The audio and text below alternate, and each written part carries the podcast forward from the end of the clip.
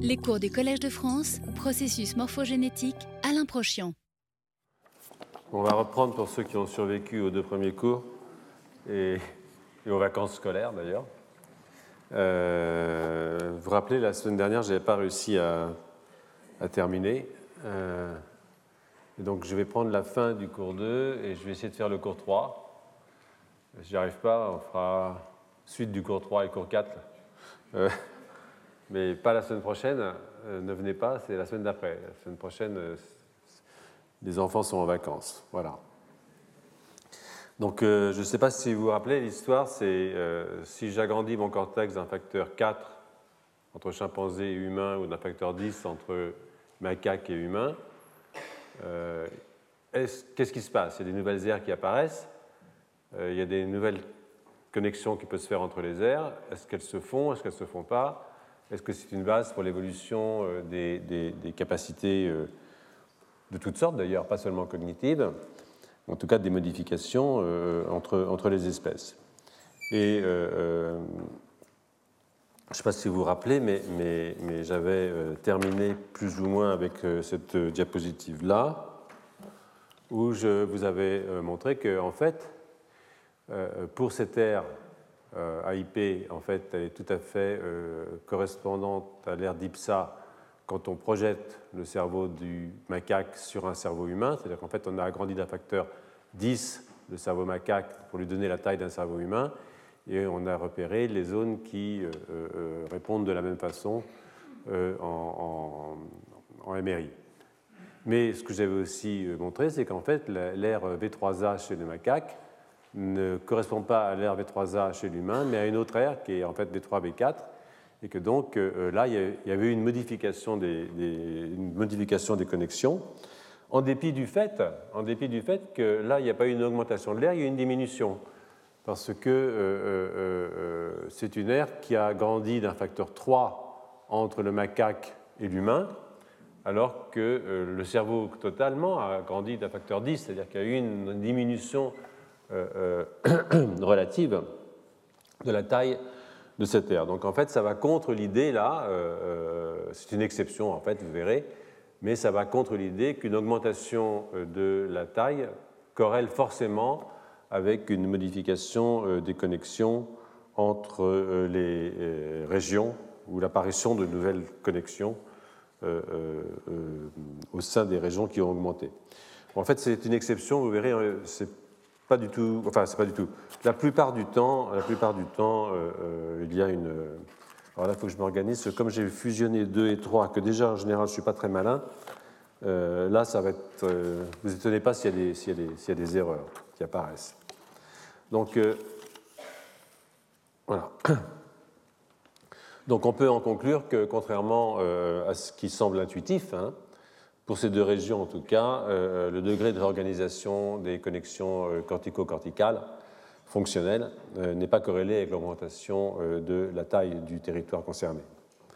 Donc, je vais vous montrer une matrice Isaac. Hein. vous vous rappelez, Isaac, c'est-à-dire Interspecies Activity Correlation, c'est-à-dire un petit peu ce que j'avais montré au début, c'est-à-dire qu'on regarde les corrélations d'activité entre les espèces pour toutes les régions qu'on peut identifier dans, dans un cortex. Donc là, vous avez ici euh, euh, c'est toujours du macaque. Hein. Donc les, les, expérimentateurs ont effectué une analyse d'Isaac pour toutes les aires corticales activées par les stimuli, euh, comme ici. Hein. Et ils ont donc pu définir environ 31 régions chez le singe, je crois, et 34 chez nous. Voilà, c'est 31 régions.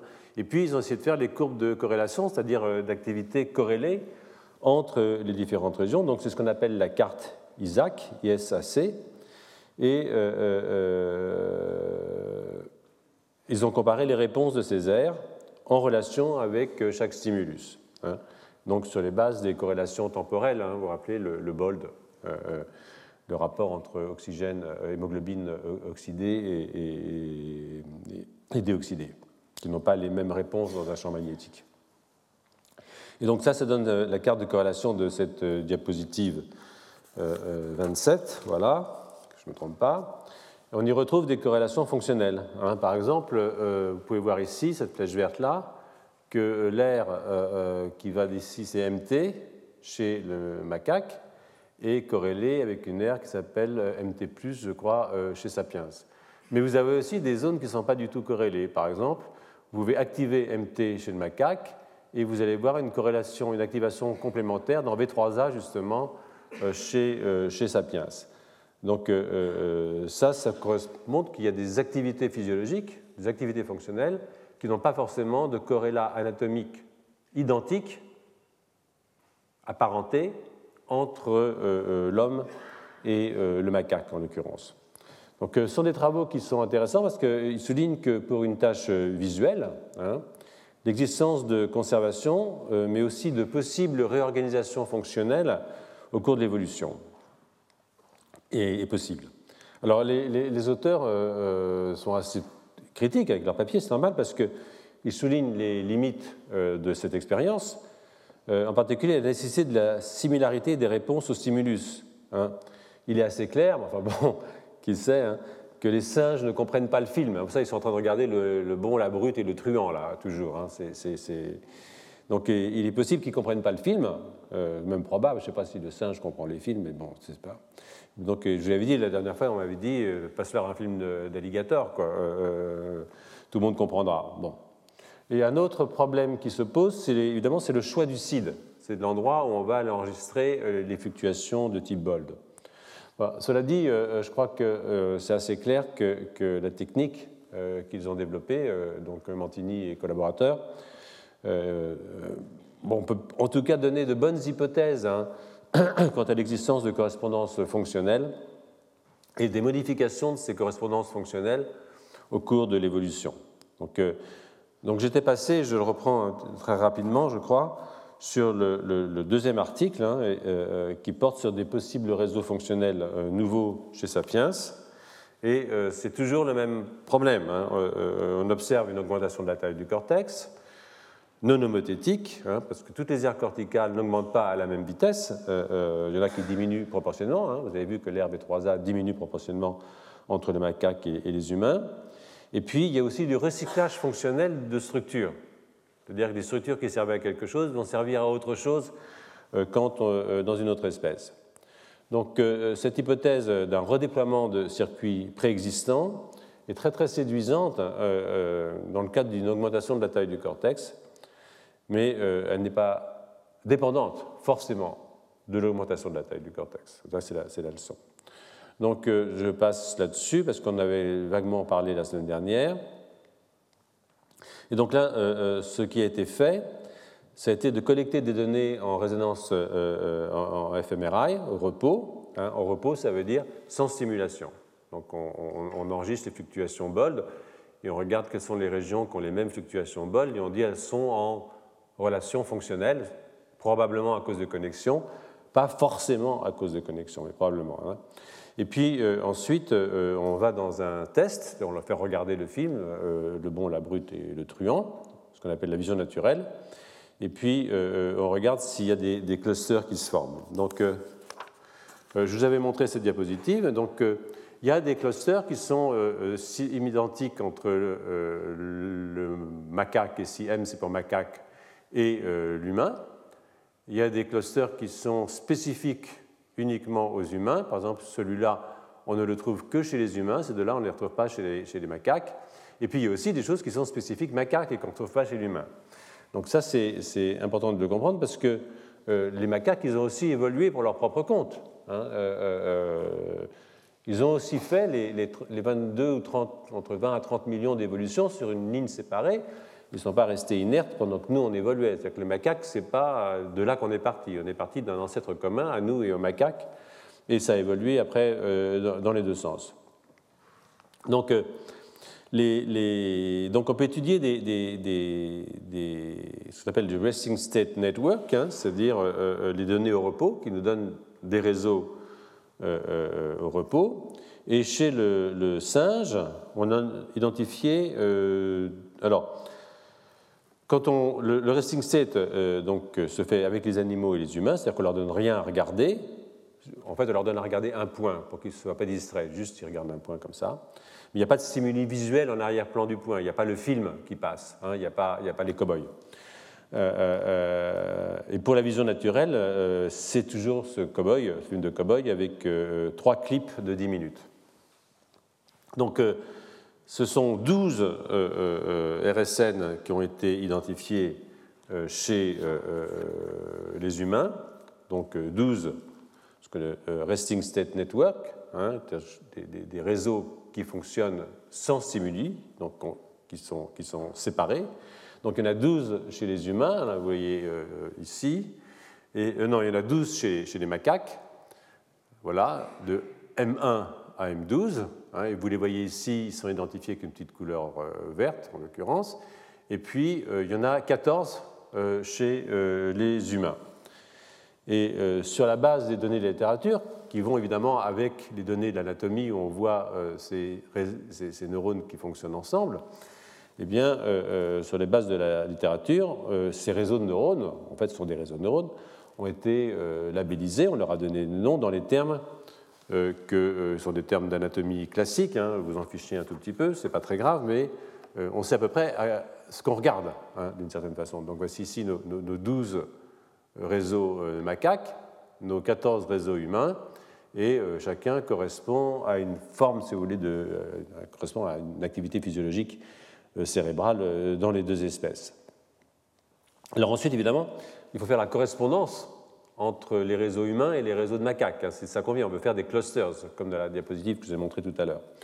Et donc, ça permettrait de distinguer les réseaux qui sont des réseaux partagés entre les deux espèces, donc qui ont au fond pas tellement évolués, ils sont partagés entre les deux espèces, et puis euh, des réseaux qui sont spécifiques d'une espèce ou spécifiques d'une autre. Donc quand on fait ça, euh, euh, on se trouve qu'on on, arrive à identifier 15 clusters, hein, et dont 11 seulement sont partagés, donc il y en a 11 qui sont communs aux macaques et à nous, il y en a trois qui sont spécifiques des humains, et puis il y en a un qui est spécifique des macaques. Donc euh, les macaques, ils ont leur cluster à eux, le cluster macaque. Hein. Euh, donc euh, je ne vais pas rentrer dans les, dans les détails, mais il y en a. Voilà. Donc vous avez des, voilà les, les, en vert ceux qui sont communs. Hein.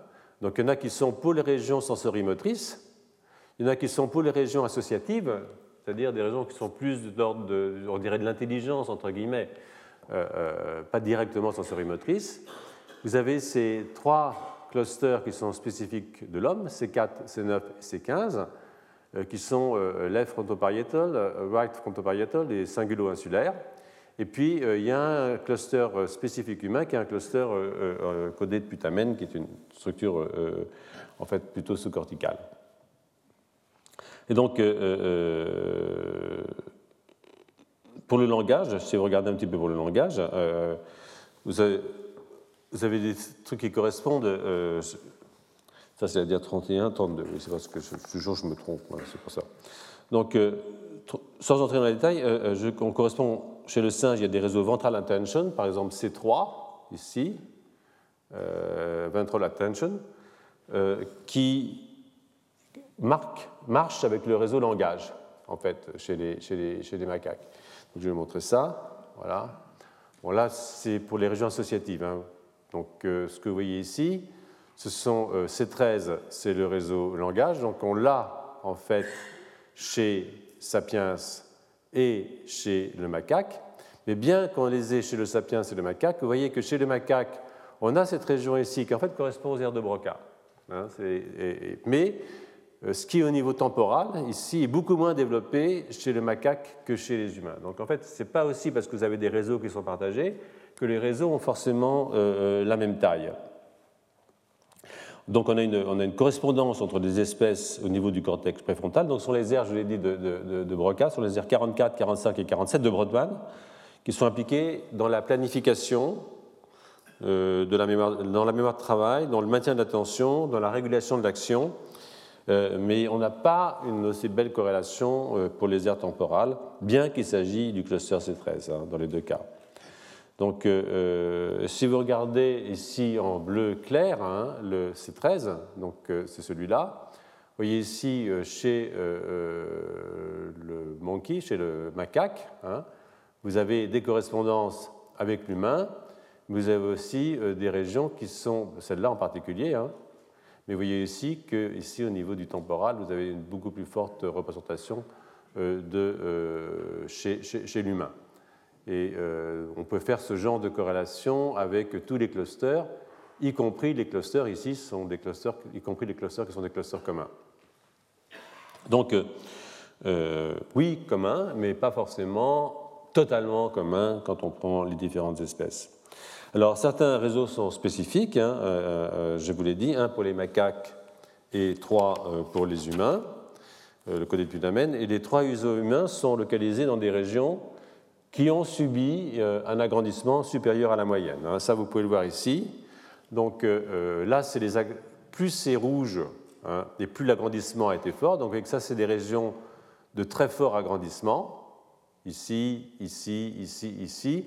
Et là, c'est les endroits C4, C9 et C15 où vous avez des clusters qui sont spécifiquement humains. Donc euh, quand le cerveau s'est agrandi, il y a de la place qui s'est créée et il y a des clusters qui sont spécifiquement humains qui se sont constitués dans ces régions agrandies. Donc euh, effectivement, je crois qu'on euh, peut dire que euh, l'hypothèse de Neil, hein, un des papiers sur lesquels j'ai démarré ce cours il y a maintenant trois semaines, peut-être malgré l'exception que je vous ai discuté au début de V3A par exemple, malgré cette exception, on peut dire qu'il y a une sorte de corrélation malgré tout entre l'apparition des clusters spécifiquement humains, en tout cas entre le macaque et l'homme, hein, et euh, l'apparition euh, et l'augmentation de, la taille. Euh, donc ça, c'est comme ça. Il faut pas que je me trompe, parce qu'après, quand je perds l'ordre de mes diapositives, c'est un tout petit peu compliqué. Là, je vais vous montrer un tout petit peu les, clusters qui sont spécifiques chez les humains. Voilà, donc ici, vous avez un cluster frontopariétal gauche, hein, vous avez le cluster frontoparietal droit. Donc ce sont deux clusters différents, mais qui sont symétriques l'un de l'autre. Hein. C4 est symétrique de C9. Vous avez le cluster qu'on dit singulo-insulaire, qui lui est symétrique, euh, n'est pas latéralisé hein, comme celui-là, ils sont latéralisés. Celui-là n'est pas latéralisé. Et puis euh, le cluster monkey, enfin en tout cas macaque, hein, euh, lui, il est, il est là et il est seul de son espèce. Donc, euh, euh, c'est intéressant, euh, je crois, parce que ça indique quand même, je crois, on peut le dire, que l'augmentation de taille entraîne des remaniements. Hein, et que peut-être qu'une grande partie de l'évolution, ce n'est pas tellement la taille, en fait, que les nouveaux remaniements qui sont permis entre différentes régions du cortex. Bah, là, c'est du macaque. Je ne peux pas vous dire ce qui s'est passé chez le chimpanzé. Hein. Donc, ce euh, euh, serait intéressant maintenant de pouvoir comparer chimpanzé et humain, parce qu'on est quand même beaucoup plus proche du chimpanzé. Il n'y a que 7 millions de différences. Là, il y a quand même une trentaine de millions entre, entre, nous et l'ancêtre commun, respectivement des, deux espèces. Donc, si maintenant vous prenez l'analyse euh, fonctionnelle, hein, toujours, alors maintenant, maintenant vous mettez le bon, la brute et le truand, maintenant vous faites passer le film, euh, euh, vous montrez que euh, pratiquement tous les réseaux sont activés, tous les RSN sont activés. Hein. chez les humains, il y a 14 RSN, comme je vous l'ai dit, chez les macaques, il y en a 12. Et si vous regardez ce dendrogramme ici, vous voyez qu'il y a des différences. Même quand on a les mêmes queues, ce pas les mêmes qu'on active forcément en même temps quand on regarde un film. Hein. Donc là, vous avez un certain nombre de convergences. Par exemple, dans les rectangles rouges, vous voyez que chez nous, comme chez eux, si j'ose dire, on a très très proche Hein, sur le plan euh, euh, du dendrogramme, on a les parafoveal visual, peripheral visual, parafoveal visual. Alors là, on est là, on est vraiment comme des singes. Hein, euh, mais il y en a d'autres qui sont, il y a des différences. Par exemple, si vous regardez le lien fonctionnel entre la vision et l'attention, elle est beaucoup plus forte chez le singe que chez nous. Peut-être pour ça qu'ils ont leur cortex frontal qui est activé. Vous vous rappelez, je m'étais étonné du fait que le cortex frontal n'était pas activé chez l'homme, mais qui est activé chez le singe quand il regardait un, un film de cow-boy. Donc euh, euh, j'avais fait des hypothèses.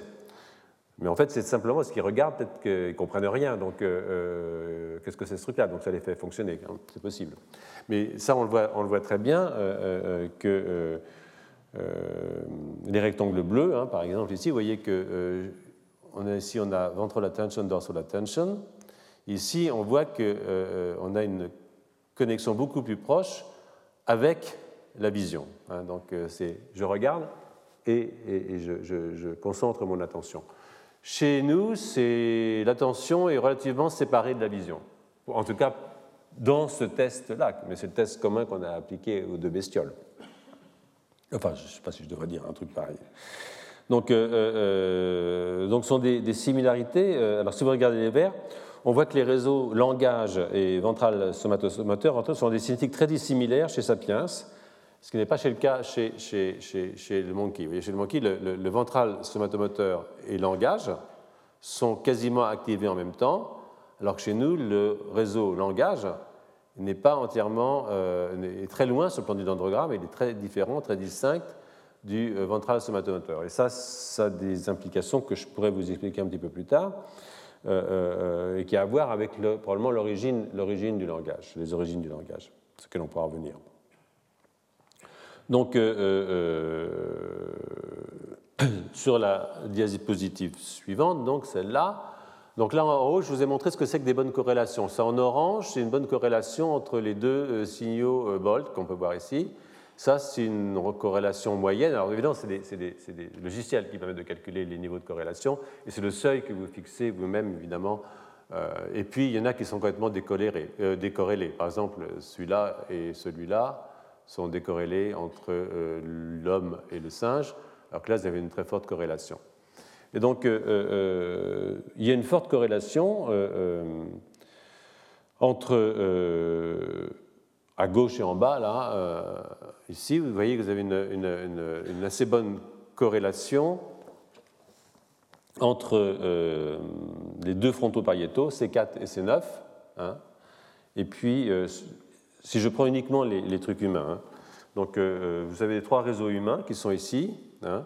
ils n'ont pas de correspondance donc topologique, c'est normal chez les macaques. et vous voyez que les deux frontaux pariétaux C4 et C9 Hein, euh, c'est là, c'est de là, c'est 419, ont vraiment absolument euh, zéro, zéro euh, corrélation. Il n'y a pas de signature fonctionnelle Celui-là, le singulo insulaire, est dans une, épreuve sur trois. Quand c'est jaune, c'est-à-dire que ça a marché une fois sur trois. Il y a trois clips de 10 minutes. Il a permis de faire stimuler le ventrosomatomoteur somatomoteur chez le, chez, chez le macaque. Donc là, il y a peut-être un doute quant à l'unicité, euh, le manque de correspondance. Voilà. Donc, euh, euh, et là, ici, vous voyez que donc ça, c'est un seul clip, ça marchait dans un seul clip sur trois, donc c'est encore un petit peu doux. et ici, ce que vous voyez en, en, bas, c'est des réseaux en haut à droite. Ce sont des réseaux humains H4, H2 et H6 qui sont partagés avec les macaques hein, et qui sont vraiment très très très bien corrélés. corrélés. Donc, euh, euh, je ne sais plus à quoi ils correspondent. Mais ces trois-là, ce sont ceux qui sont spécifiquement humains, ils sont très bas, ce sont ceux qui sont en fait euh, assez peu, assez peu corrélés entre nous hein, et, nos, très très très lointains cousins. Donc, on arrive comme ça, si vous voulez, globalement, hein, c'est ça qu'il faut comprendre, en mettant une. D'abord en définissant des clusters sur la base du resting state, c'est-à-dire en essayant de voir qu'est-ce qui tape, qu'est-ce qui bouge en même temps dans les différents cortex, de définir 12 clusters d'un côté et 14 de l'autre, ensuite de donner une tâche et de regarder comment les clusters répondent à une tâche, et essayer de voir sur le plan fonctionnel s'il y a des similarités de connexion, en fait, entre nous, enfin, entre les connexions qu'il y a dans un cerveau humain et les connexions qu'il y a dans un cerveau de macaque, face à une tâche fonctionnelle qui est la même. Et donc euh, euh, ça, ça nous permet de dire que oui, il y en a, bien sûr, hein, euh, mais qu'il y en a aussi qui n'existent pas, et qu'il y a des choses qui sont spécifiques, des réseaux qui sont spécifiquement activés chez Sapiens, et d'autres qui sont spécifiquement activés chez les macaques, quoi que cela veuille évidemment dire. Hein. Donc voilà, voilà, voilà, voilà, voilà. Je pense que ça, ça va bien. Donc, euh, euh, je voulais aussi. Euh,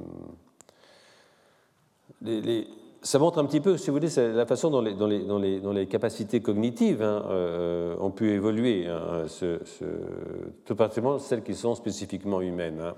Ce qui nous amènera naturellement à la question du langage, que je vais aborder, que je vais aborder maintenant aussi à la lumière d'une comparaison entre les humains et les, macaques, puisque malheureusement, nous ne pouvons pas faire ça chez les chimpanzés.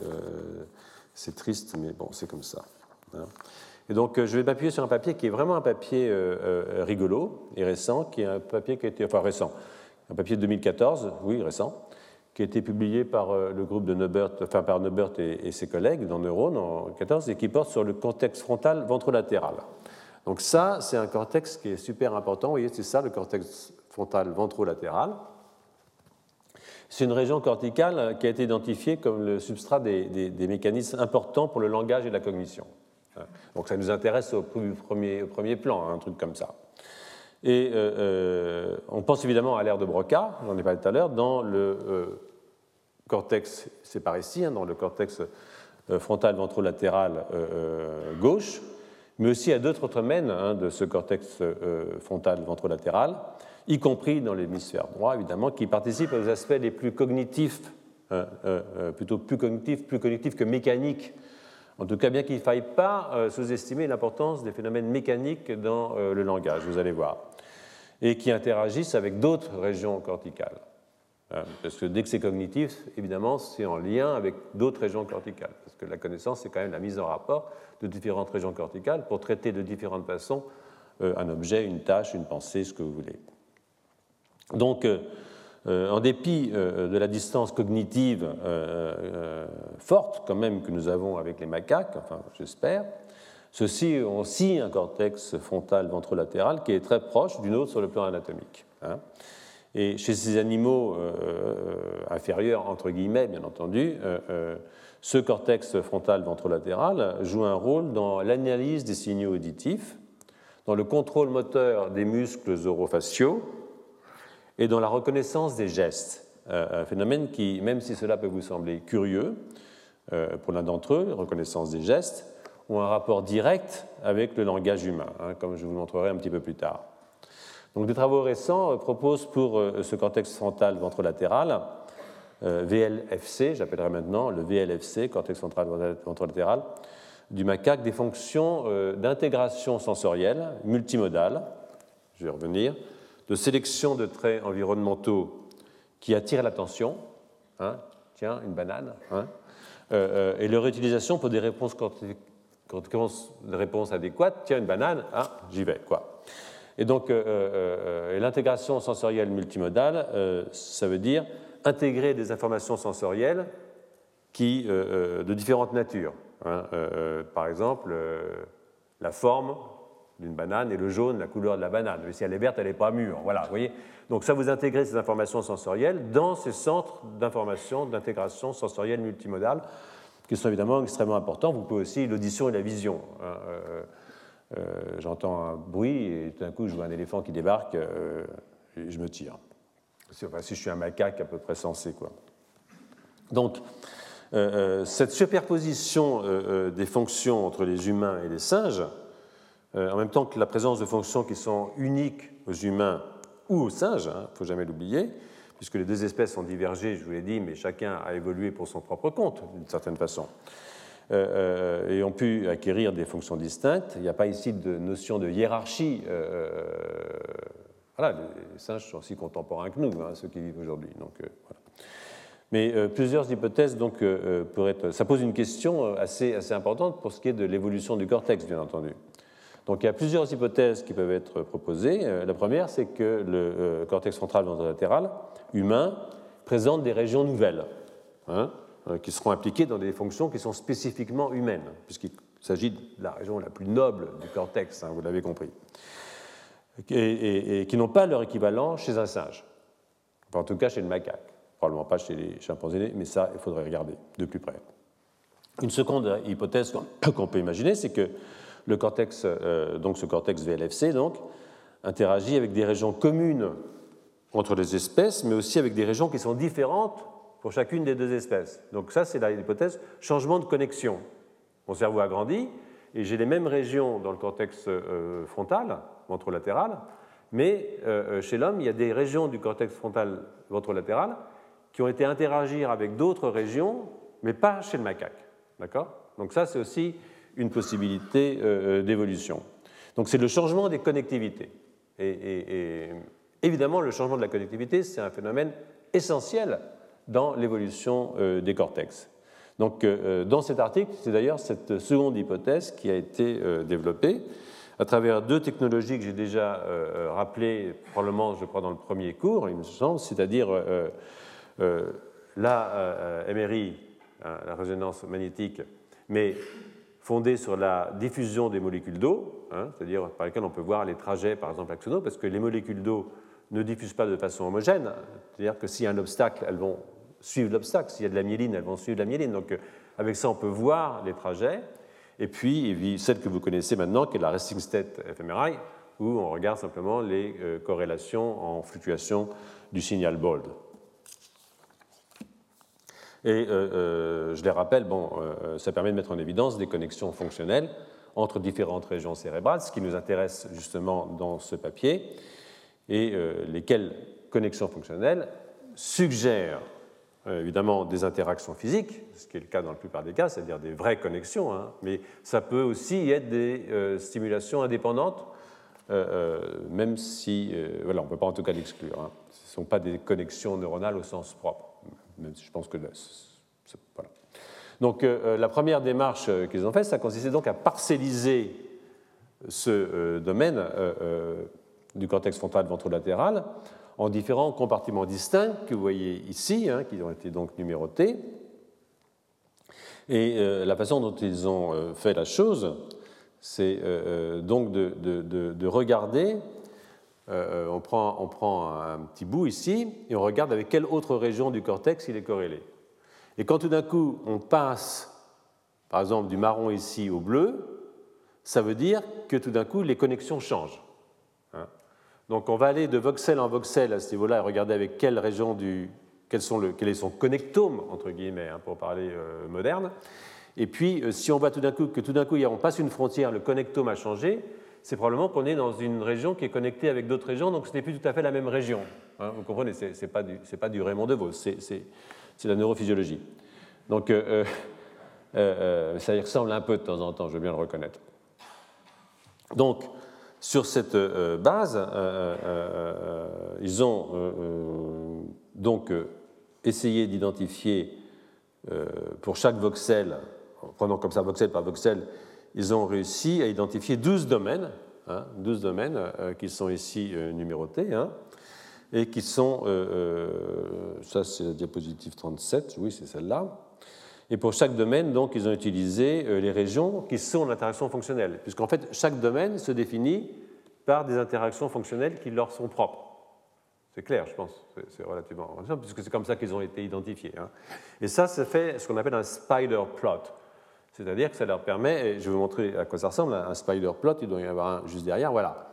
Donc ça, c'est un spider plot. Par exemple, ici, vous avez cette région qui est la région 44 euh, chez euh, le, singe. Hein. C'est son spider plot. Cette région 44, elle est en relation avec toutes les régions qui sont aimées ici en jaune, en orange, en vert et en rouge. D'accord? Et donc euh, ça, ça leur fait le, le spider plot. Maintenant, vous prenez la même région chez Sapiens, hein, qui est maintenant cette région ici, là, on la voit ici, elle est bleue. Ça, c'est toutes les régions avec lesquelles elle est connectée. Donc, vous faites aussi un spider plot chez Sapiens, et vous comparez les deux spider plots entre l'humain et le singe, et vous voyez qu'ils sont, ah, ils sont quand même très très proches. Hein. Et donc ça, ça nous permet de dire que euh, cette région-là, elle correspond à cette région-là chez le macaque. Donc j'ai un correspondant chez le macaque. D'accord? C'est relativement, relativement simple. Donc, euh, par exemple, vous voyez ici que la, région euh, euh, cortex prémoteur ventral, hein, les R 6V ici et 6R, hein, qui sont donc celles-là, je pense, je ne vois plus très bien moi. oui, non, c'est pas celle-là, c'est pas très grave. Bon, je vous montrerai plus tard, mais, mais, ici, c'est donc dans ma vidéo positive, je me trompe, 38, vous voyez ici l'air IFJ euh, euh, qui est là, en fait, donc euh, c'est celle-là que j'ai mis ici, qui est donc correspondante de cette aire, je vois 44 chez les macaques, et elles ont donc une forte conservation évolutive. Ces deux aires sont très fortement conservées. Hein. Et donc c'est dans l'autre diapositive 39, hein, ici, que je vois une conservation évolutive très forte entre 6V et F5C, donc là je suis chez le macaque, là je suis chez Sapiens, ou 6R, 6V, 6R, 6R, et F5A chez le macaque. Donc celles-là aussi, elles ont des correspondantes importantes. Euh, euh, sont des régions du cortex prémoteur ventral. Hein, et euh, je vous, la montre parce qu'elle est intéressante, parce que l'air F5 contient les neurones miroirs, ces fameux neurones miroirs qui sont actifs, actifs quand les singes ont une action orientée vers un objet, c'est-à-dire Ah, je vais aller saisir cette banane, ou quand il voit un autre singe qui va saisir la banane et qui aimerait bien être à sa place d'une certaine façon, mais il ne l'est pas. Voilà. Donc euh, euh, euh, ça, ce sont des neurones qui sont activés, ce qu'on appelle les fameux neurones miroirs. On entend ça même à la radio le matin maintenant, donc il n'y a pas de problème, vous devez les connaître. Donc si je me concentre sur les différences entre les, différents, entre les espèces, ce qui est l'objectif, bien entendu, on peut aussi aller voir du côté du contrôle cognitif et du langage, hein, ce qui, qui nous amuse où on est euh, justifié hein, en tant que sapiens d'aller chercher des différences. En fait, euh, en dépit de l'absence de langage chez les macaques, euh, certaines régions du cortex frontal ventrolatéral dans cette espèce ont un patron de couplage fonctionnel qui est similaire à celui qu'on trouve chez nous, hein, et qui, chez nous, ont une fonction linguistique. Par exemple, dans l'air, j'ai remonté un petit peu, hein, par exemple, ici, donc c'est la diapositive 37 pour moi, mais Ici, vous voyez les aires 45 et 47-12 humaines. Elles sont ici quelque part. Euh, moi, j'ai un peu de mal parce que voilà, il y a 45 est là, et puis il y a 47-12 qui est là. En fait. Humaines jouent un rôle dans l'analyse sémantique chez nous. Hein, et euh, en fait, elles ressemblent aux aires 45A et 47-12 du macaque, tout à fait semblables. D'où l'idée que le développement du langage humain, dans ce qu'il a de spécifique, aurait exploité des mécanismes euh, préexistants impliquant un couplage de cette région avec le cortex prémoteur et pariétal. Par exemple, l'intégration sensorielle multimodale. Alors, comment est-ce que le langage humain, en particulier euh, euh, l'analyse sémantique euh, du langage, a pu être couplé avec, a pu dériver, a pu être développé à partir de régions qui sont en fait partagées avec le singe dans le cortex prémoteur et le cortex pariétal Évidemment, c'est une question, euh, je n'ai pas la réponse, mais c'est une question euh, intéressante sur le plan évolutif. Ils sont donc des couplages fonctionnels qui sont similaires avec ces deux régions corticales. Il y a aussi des différences spécifiques, hein, et il y en a une qui est très spécifique, euh, un fort couplage de presque toutes les régions du cortex frontal ventrolatéral avec les aires associatives postérieures de l'audition, chez nous. Hein. Chez le macaque, elles sont couplées au cortex singulaire antérieur et pas au cortex euh, euh, frontal euh, ventrolatéral, les aires de l'audition. Donc il y a une grosse différence au niveau des aires de l'audition entre les humains et les macaques. ce sont différences qui sont extrêmement frappantes en fait. elles s'expliquent de deux façons. Une, par l'importance en fait de l'audition dans le langage humain, en particulier pour l'apprentissage du langage humain, hein, vous imaginez bien mais aussi par le handicap qu'ont les macaques à utiliser les informations auditives dans toute leur prise de décision. Ce ne sont pas des animaux très... Ils n'ont pas l'oreille fine. Voilà. Donc, euh, euh, pour rester euh, dans, les régions antérieures donc, de ce cortex, je vais me tourner maintenant vers le cortex frontopolaire, qui est l'aire 10 de Brodmann, hein, qui est une aire très très antérieure. C'est celle, c'est même pas celle-là, c'est même pas celle-là, c'est celle-là. Hein. Donc ça, euh, euh, vous voyez ici, donc euh, vous voyez tout de suite que c'est un, une aires d'intelligence, vous voyez comment elles sont posées. Hein. alors évidemment, maintenant je suis perdu parce que j'ai perdu toutes mes diapositives. Je vais m'en sortir, j'espère, sinon on est foutu. Non, on n'est pas foutu, tout à fait, voilà. Donc la fusion des courbes m'a un petit peu, plus la grippe, ça ne m'a pas aidé, mais bon. Donc ça, ce sont des aires qui sont les aires euh, euh, euh, frontales, hein, l'aire 10 de Rodman, hein, voilà, ici, elle est là, et c'est la région la plus antérieure du cortex préfrontal. Hein. Et il était divisé ici entre le latéral et le médian. Aussi le latéral et aussi le médian. Et vous voyez que si vous faites la technique des, spider plots, vous avez une grande similarité pour ce qui est de l'aire médiane entre Sapiens et le macaque. Hein, c'est-à-dire qu'en fait, vous avez des spider plots qui sont très très proches. Il se trouve qu'il n'y a pas de correspondant quand on s'adresse au cortex frontal latéral. Donc là, on peut très bien matcher le médian avec l'air 10M du macaque, hein, mais on ne peut pas matcher le cortex frontal latéral euh, qui lui donc pourrait jouer, hein, c'est ce qu'on espère bien entendu, des, fonctions cognitives très particulières, très spécifiques de notre espèce.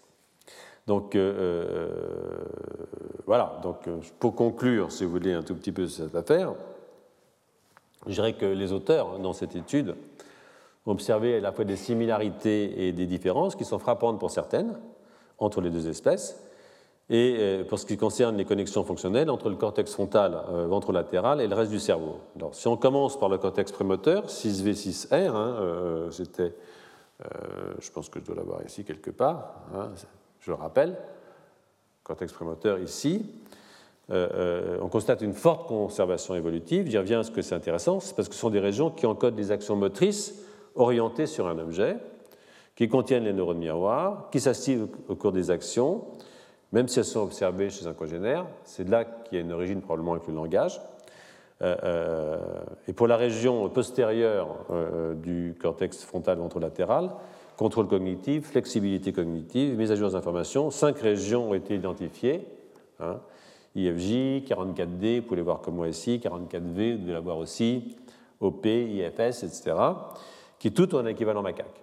Hein donc euh, les connexions avec d'autres régions corticales, l'air visuel associative et cortex préfrontal euh, euh, dorsolatéral, suggèrent l'existence de différences importantes sur le plan cognitif, surtout du fait de l'association avec les aires préfrontales et dorsolatérales. Donc il y a des semblables, il y a des trucs qui sont semblables, il y a des trucs qui ne le sont pas, des choses qui sont uniques, et il y a aussi des fonctions qui devaient exister chez le singe, qui existent toujours chez le singe, mais qui ont été recyclés chez Sapiens pour d'autres fonctions euh, euh, qui nous sont plus particulières, qui sont plus particulières à notre espèce, évidemment.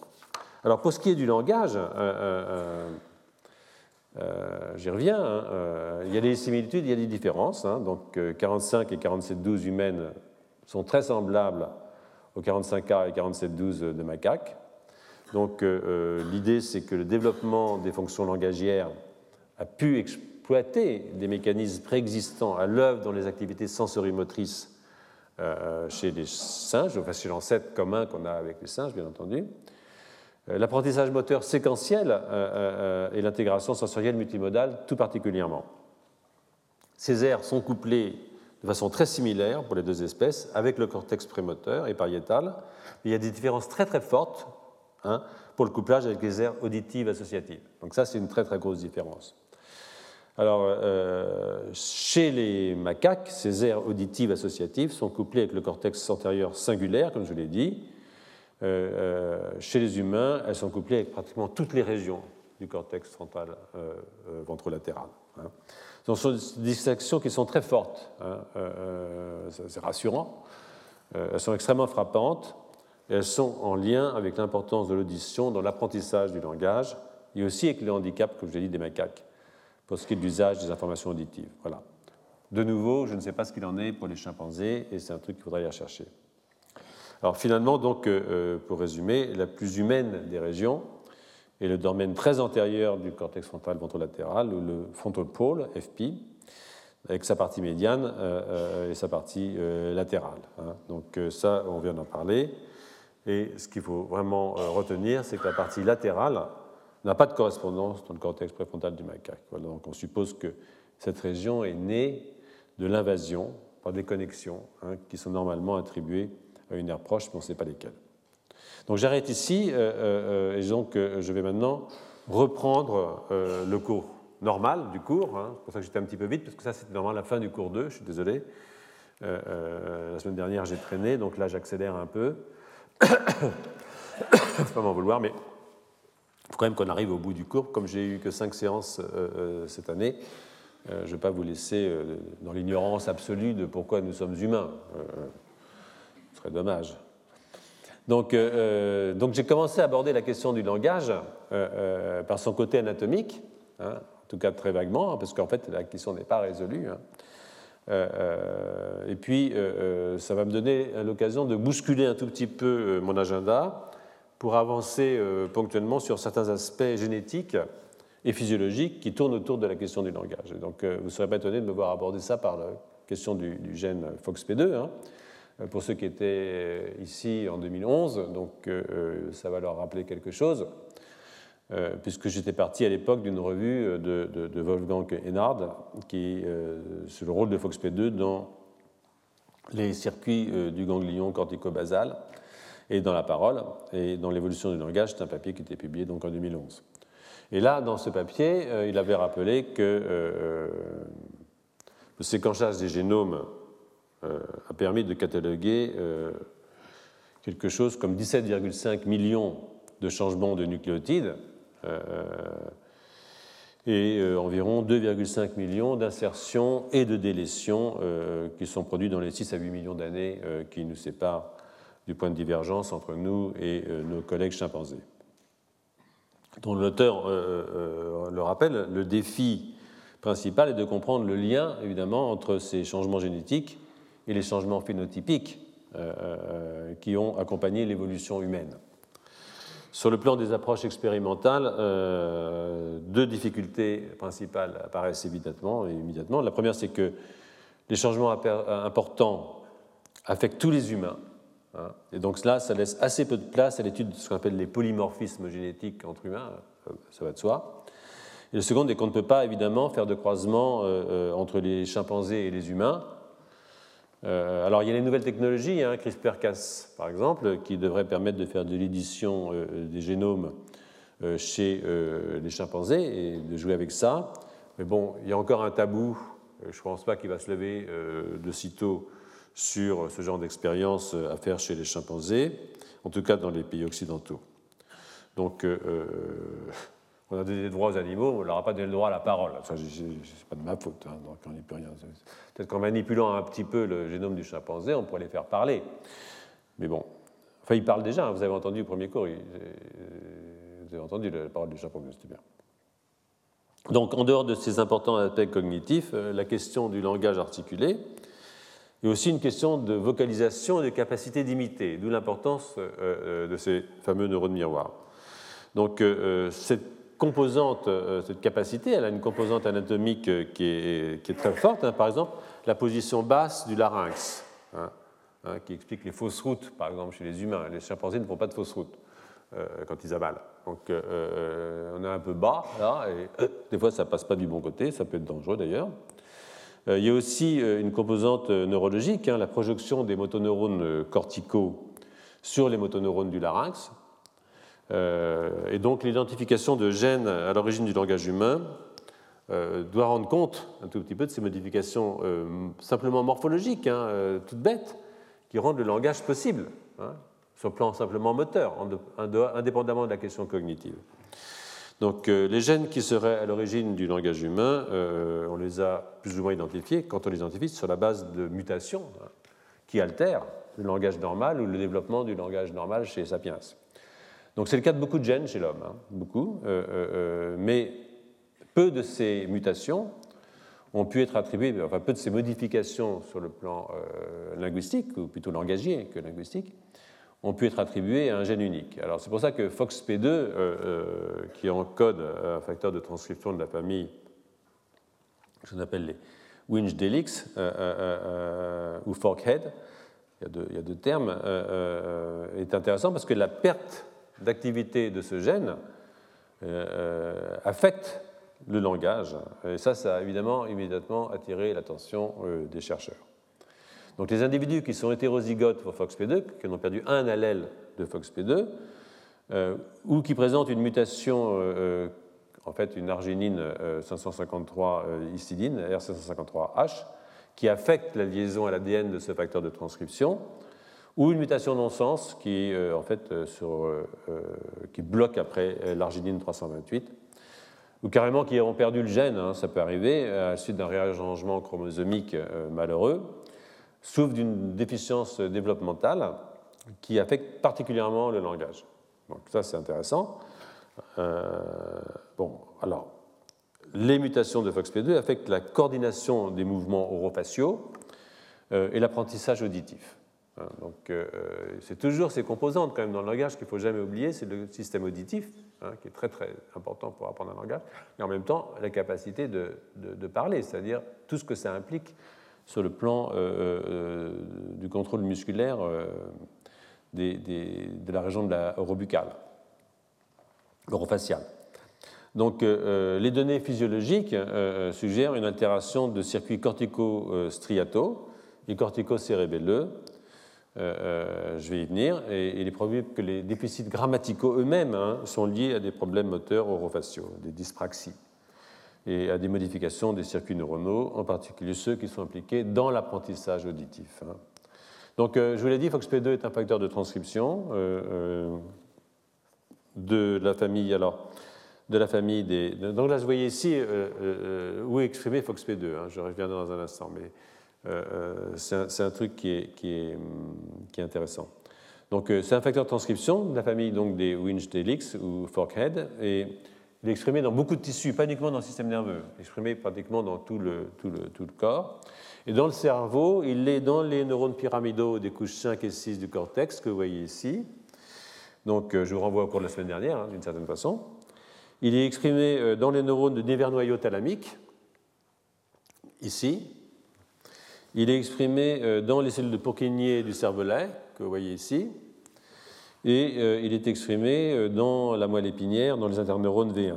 Et puis dans le striatum, dans les medium spiny neurons euh, euh, qu'on peut voir qui sont ici. En fait, c'est assez intéressant parce que, en fait, ça a une certaine, euh, pour les spécialistes, c'est une certaine inclination motrice, hein, tout ça, euh, tous ces sites d'expression. Donc, c'est une signature d'une certaine façon. Ces sites d'expression, c'est une signature de quelque chose qui a quelque chose à voir avec les systèmes moteurs. Pour ce qui est des oiseaux chanteurs, hein, vous vous rappelez, on avait beaucoup parlé du chant des oiseaux dans le temps. Eh bien, euh, euh, alors, je vais peut-être revenir. Chez les, animaux qui sont les souris, hein, dans lesquels on a retiré les deux gènes FOXP2, euh, bah, écoutez, ils meurent après la naissance, hein, de toute façon, donc on ne peut pas vraiment travailler dessus. les souris hétérozygotes, qui ont un seul gène FOXP2, comme ont perdu un, elles ont l'air en bonne santé, hein, elles ont quelques déficits sur le plan du comportement moteur, mais bon, elles sont à peu près, normales pour les oiseaux chanteurs, euh, l'expression de FOXP2 augmente dans ce qu'on appelle la RAX ici, euh, X, qui est ici euh, au cours de l'apprentissage juvénile du chant. et donc, si on, retire FOXP2 dans ces neurones, ça diminue la qualité de l'apprentissage du chant. Donc, ils apprennent moins bien. Ça diminue aussi la densité des épines dendritiques dans les neurones de cette aire particulière du, cortex. Et en plus, euh, l'expression de FOXP2 augmente dans le thalamus auditif des souris, alors je reviens aux souris, après stimulation auditive. Ça suggère qu'il y a une activation qui est dépendante de l'activité, hein, y compris d'ailleurs chez l'adulte. Donc euh, euh, ça, c'est, je vous ai mis un petit peu en les, circuits en fait, chez les oiseaux sont très proches des circuits humains. Ça a à voir évidemment avec euh, euh, euh, l'activation des systèmes moteurs au cours de l'apprentissage du chant. Donc avant d'en venir aux circuits neuronaux et à la physiologie, je vais traiter rapidement de l'évolution de ce gène, parce qu'évidemment, s'il n'avait pas évolué, ce ne serait pas très intéressant pour nous. Donc chez les vertébrés, FOXP2 est parmi les 5% des protéines les plus conservées, la protéine. Que, euh, euh, et, euh, par exemple, la poule hein, et l'homme diffèrent par 8 acides aminés sur 708. Donc c'est extrêmement conservé. Et la souris et l'homme diffèrent par 3 acides aminés dans ce gène. donc c'est une bonne conservation puisqu'il y a quand même, ça fait 3 pour 700, c'est très faible. Donc, euh, euh, ce qui est particulièrement intéressant, euh, vous pouvez le voir ici, c'est qu'il y a deux changements. Hein. une tréonine transformée ici dans, l'exon 7, en fait, c'est celle-là, elle est là.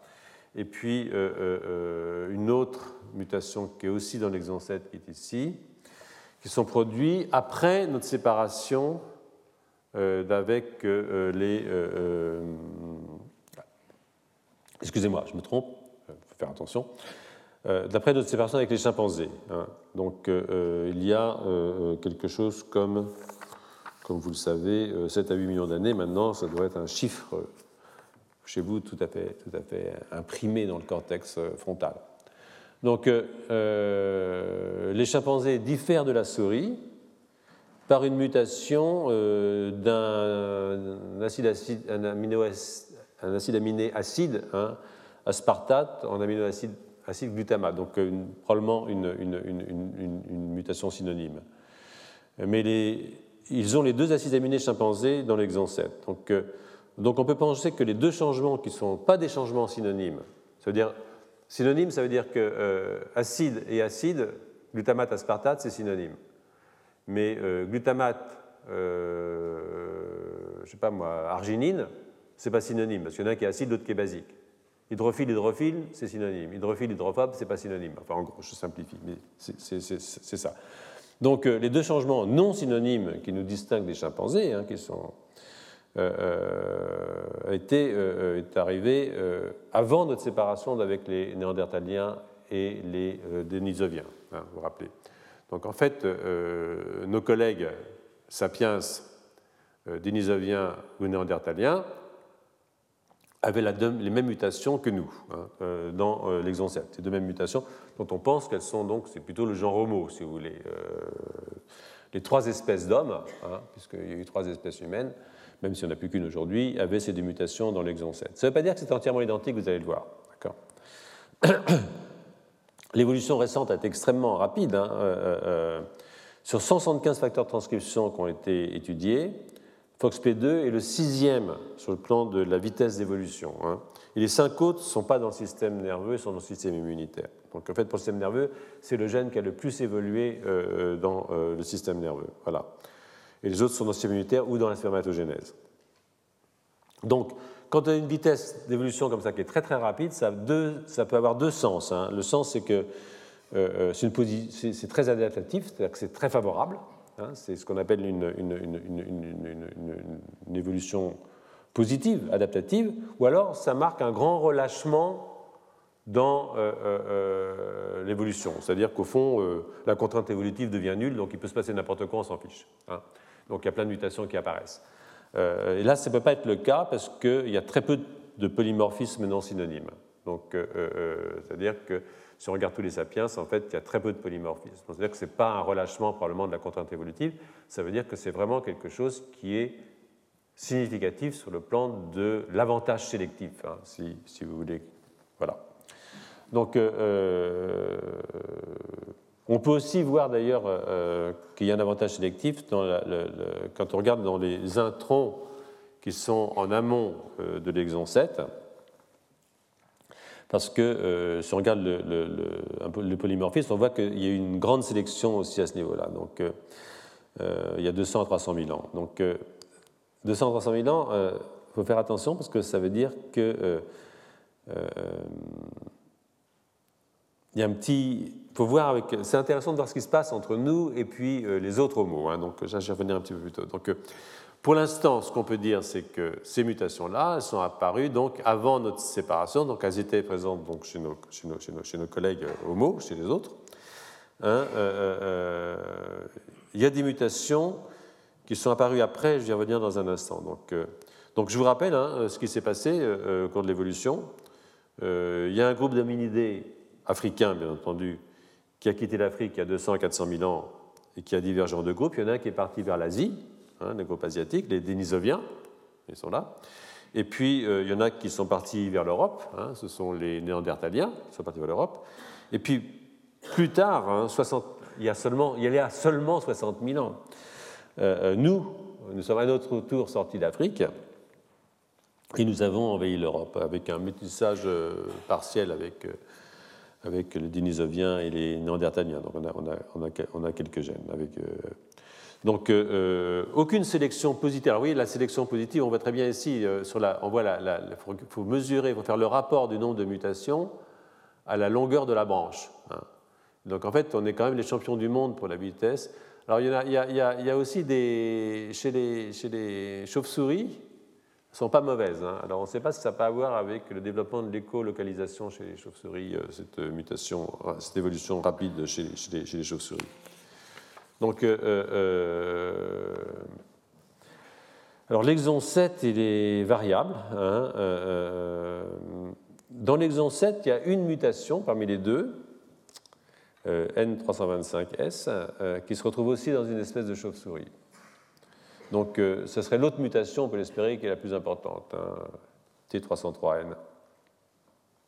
Et sur cette même diapositive 4, ce que vous pouvez voir ici, vous voyez que c'est nous qui avons été quand même le plus rapide. Voilà. Donc, qu'est-ce qu'ils ont fait, Hénard et collègues hein? Eh bien, ils ont introduit les acides aminés humains dans le gène de souris. Ils n'ont pas fait chez le chimpanzé parce que ce n'est pas permis, mais ils l'ont quand même fait chez la souris. Ils ont essayé d'étudier les modifications euh, physiologiques hein, que cela entraîne euh, euh, que dans une souris qui est ainsi, pour ainsi dire, humanisée hein, pour FOXP2. Donc elles sont fiables, elles sont fertiles, contrairement aux souris dans lesquelles on retire les deux gènes, hein, rappelez-vous. Et euh, les souris qui sont hétérozygotes pour FOXP2 ont aussi été générées. Hein. donc euh, euh, voilà, hein, vous avez ici donc, la souris. Cette souris-là, elle porte les deux mutations humaines. Donc elle a été humanisée pour le gène FOXP2. Ça, c'est une souris qui est sauvage, qui est normale.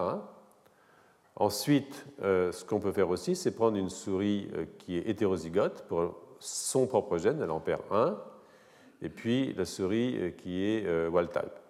Et euh, la raison pour laquelle on fait ça, vous allez voir, c'est que c'est un contrôle important dans l'expérience qu'ils ont faite. Donc on a fait subir plein de tests à ces souris. Ils ont fait 300 mesures de tests de, critères physiologiques sur, ces bestioles. Donc je ne vais pas vous raconter tout ça parce que ça nous mènerait jusqu'à plus soif, mais euh, euh, euh, il y a eu des mesures qui n'étaient pas uniquement des mesures sur le plan neurologique. Je veux dire, FOXP2 est exprimé ailleurs que dans. n'est pas exprimé seulement dans le système nerveux. Et donc, ce qu'on peut voir, c'est au niveau du comportement en particulier. Donc, voilà ici. vous voyez que les souris qui sont humanisées, quand on regarde par exemple leur activité, bah, elles ont moins tendance à aller euh, explorer euh, les trous, euh, passer du temps sur une planche. Enfin, de cette façon, elles sont moins actives que les souris qui sont wild type. Et la raison pourquoi on a fait une souris hétérozygote, c'est pour montrer que ce n'était pas une perte de fonction. Hein, parce qu'en en fait, la souris qui n'a qu'un seul allèle FOXP2, elles, elles sont plutôt activées Donc en fait, c'est lié d'une certaine façon, si vous voulez, aux propriétés spécifiques de euh, ce gène euh, FOXP2 euh, humain. Et si on mesure les concentrations de dopamine dans le FOXP2 humain, on voit qu'en fait, la dopamine est diminuée dans pas mal de structures qui sont des structures importantes comme le globus pallidus, le cortex frontal, etc. Alors que chez l'hétérozygote, elles sont plutôt augmentées. Donc de nouveau, ce n'est pas lié à une hypoactivité de FOXP2. Hein. C'est lié à une activité particulière du FOXP2 humain que euh, euh, la baisse de la dopamine dans ces cinq régions, plus ou moins forte bien entendu, et une sorte d'hypoactivité euh, à la fois motrice et de curiosité, hein, on peut dire ça comme ça, hein, pour, faire simple. Donc, les données de la pathologie humaine, hein, celles qui sont issues de l'examen des souris qui sont porteuses donc, de cette mutation, euh, euh, alors ça c'est autre chose, on a aussi des souris qui sont mutées, mais, mais montrent des atteintes du striatum, hein, le noyau codé euh, plus le putamène, et des, ce qu'on appelle les medium spiny neurons, qui sont des interneurones qui sont fortement énervés par les fibres dopaminergiques, justement. Hein. Et ça, ça conduit les auteurs à, examiner cette classe de neurones chez les mutants. Qu'est-ce qui arrive à ces neurones chez les mutants et euh, comme vous allez le voir ici, euh, sinon je ne vous en parlerai pas, bien entendu, euh, qu'est-ce qui se passe? Eh bien, chez les formes humaines, vous avez dans les neurones, si vous faites, mettez les neurones en boîte pour regarder la culture des neurones, bon, c'est jamais que de la culture, ça ne veut pas forcément dire grand-chose. On ne voit pas de différence dans la croissance de ces neurones du striatum. on ne voit pas de différence dans leur survie, mais on voit des différences dans leurs arborisations dendritiques. Hein. Elles sont plus longues. Hein. Euh, euh, vous voyez ici les formes humaines. Si vous mesurez les dendrites, c'est-à-dire les prolongements qui sortent des corps cellulaires, euh, ils sont plus longs chez les mutants. Et c'est la même chose in vivo, heureusement. Donc, quand on regarde les dendrites des medium spiny neurons in vivo, on voit qu'il y a une modification de la morphologie de la morphologie euh, euh, de ces, de ces cellules. ce sont des, neurones qui sont extrêmement importants parce qu'ils intègrent, hein, peut-être que j'avais ça quelque part, non. Voilà, vous voyez, ce sont des neurones qui sont ici, ils intègrent toutes les informations qui viennent à la fois du cortex, de la substance noire et du thalamus. En fait, ils sont euh, le point d'aboutissement, de cette façon, de toutes ces interactions de type moteur.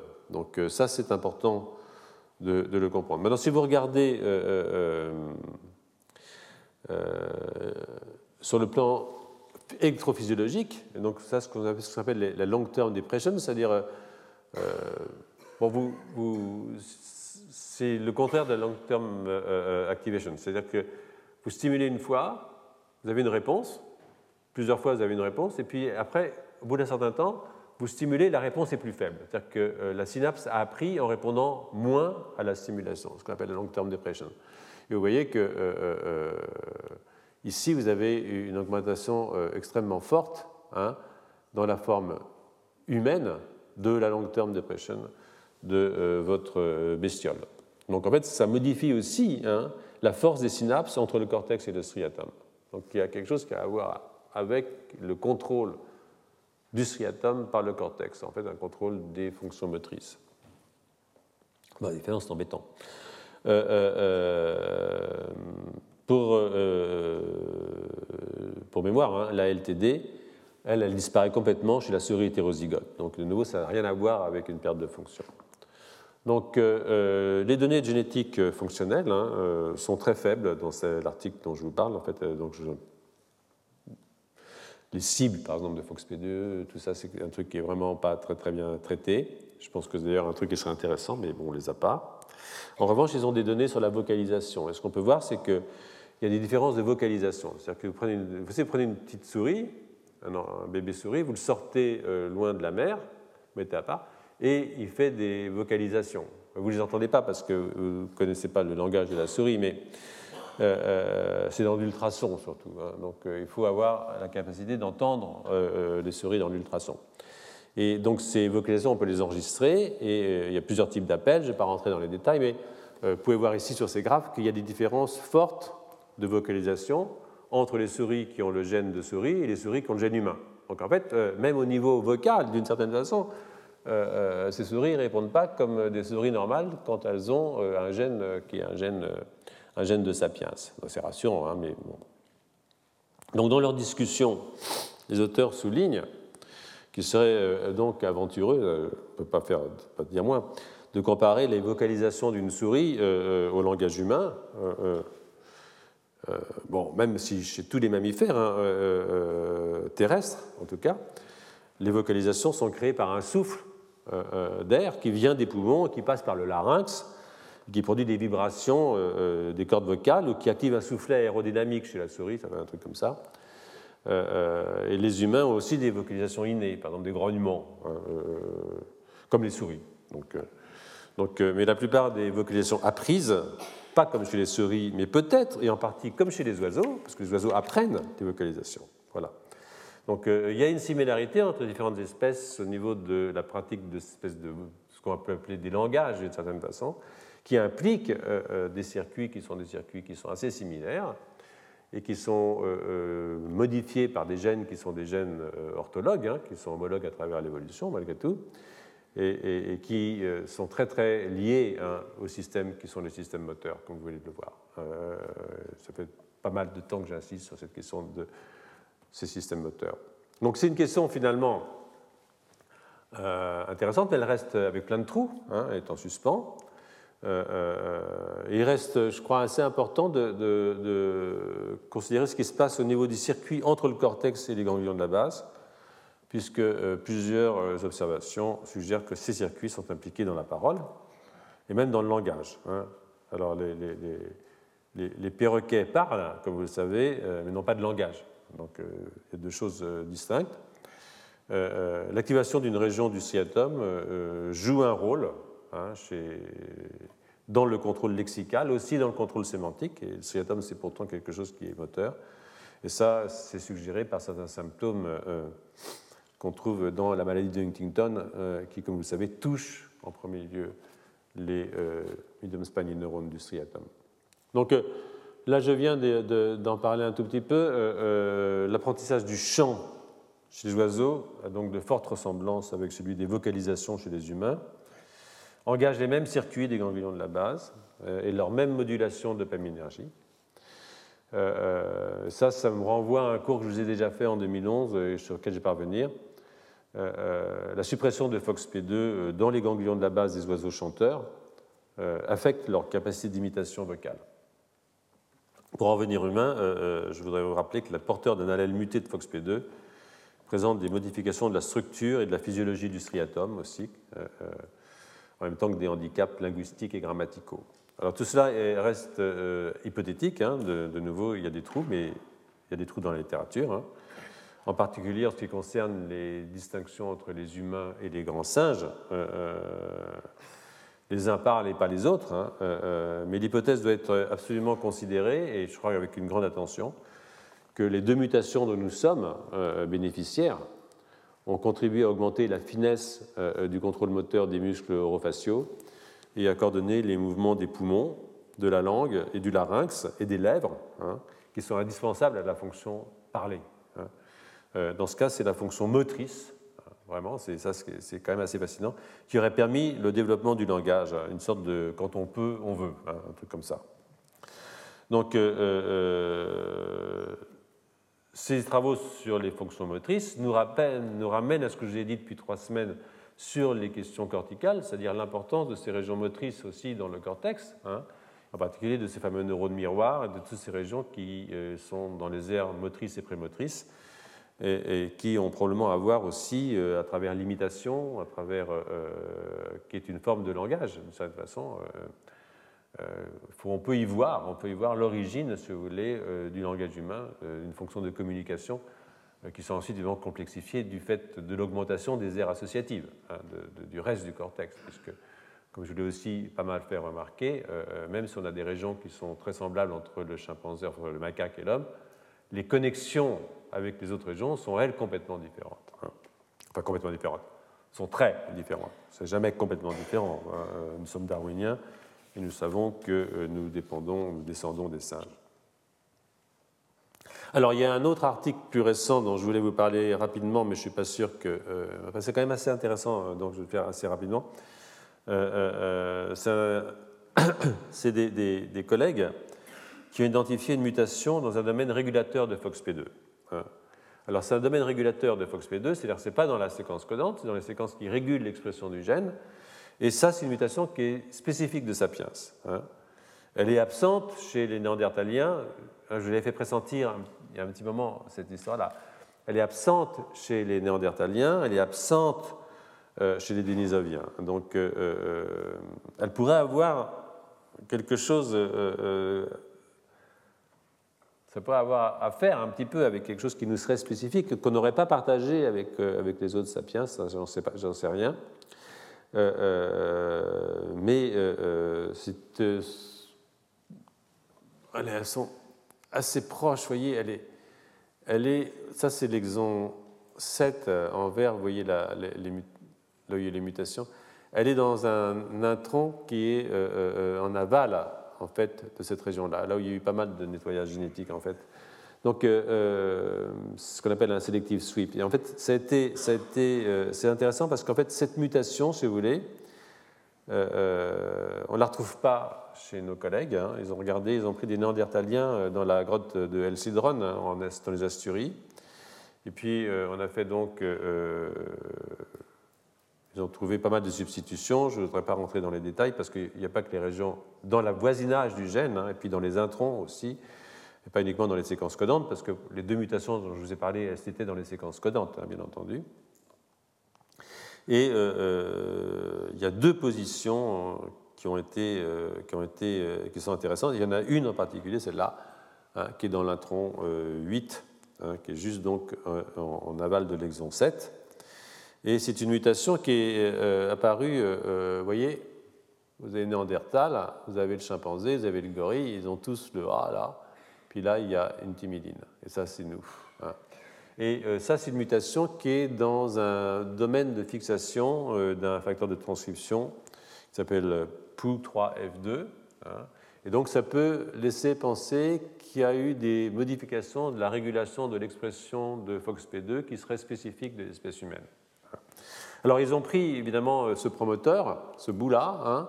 Ils ont mis un gène rapporteur derrière, maintenant ça ne vous fait plus peur, avec, je sais pas, une bêta-galactosidase, une gène luciférase, et puis ils ont transfecté avec avec le, facteur de transcription, avec POU3F2, et puis ils ont regardé s'il y avait des modifications de transcription, puis que dalle, ils n'ont rien vu.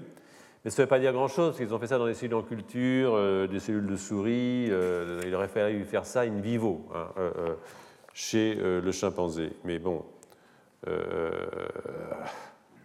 voyez ce que je veux dire.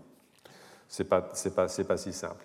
Mais qui est important, c'est de comprendre, c'est qu'il euh, euh, euh, y a les mutations ponctuelles dans les séquences codantes, hein, les deux séquences codantes dans l'exon 7, mais aussi des mutations ponctuelles qui arrivent dans des séquences régulatrices et qui peuvent modifier l'expression du gène, et ça, ça a aussi évidemment des importances considérables, avoir des importances considérables.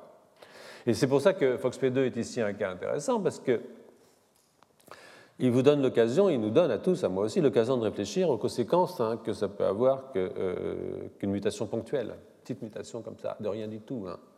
Euh, et quand on pense aux 1,23% euh, de différence en mutation ponctuelle entre les génomes des humains et des chimpanzés, ça fait quand même 30 millions de paires de bases, hein. ce n'est pas une blague, 30 millions de mutations ponctuelles. si je rajoute les autres mutations, les délétions, les duplications, les insertions, enfin toutes les mutations qu'on peut avoir, euh, euh, ça veut dire que même si c'est 1,23%, ça peut avoir des conséquences absolument dramatiques. Euh, et ça ne veut pas dire qu'on n'est pas des grands singes. Hein. de nouveau, nous sommes des grands singes. Hein. mais pour ce qui est des différences physiques, hein, bon, je vais rester à celles qui touchent le cerveau, mais il n'y a, pas que le cerveau. sur la taille de son cortex et son découpage en territoire, sa comportementation, il y a des effets vraiment dramatiques qui peuvent être expliquées par des mutations extraordinairement minimes, hein, des modifications très très minimes du, génome.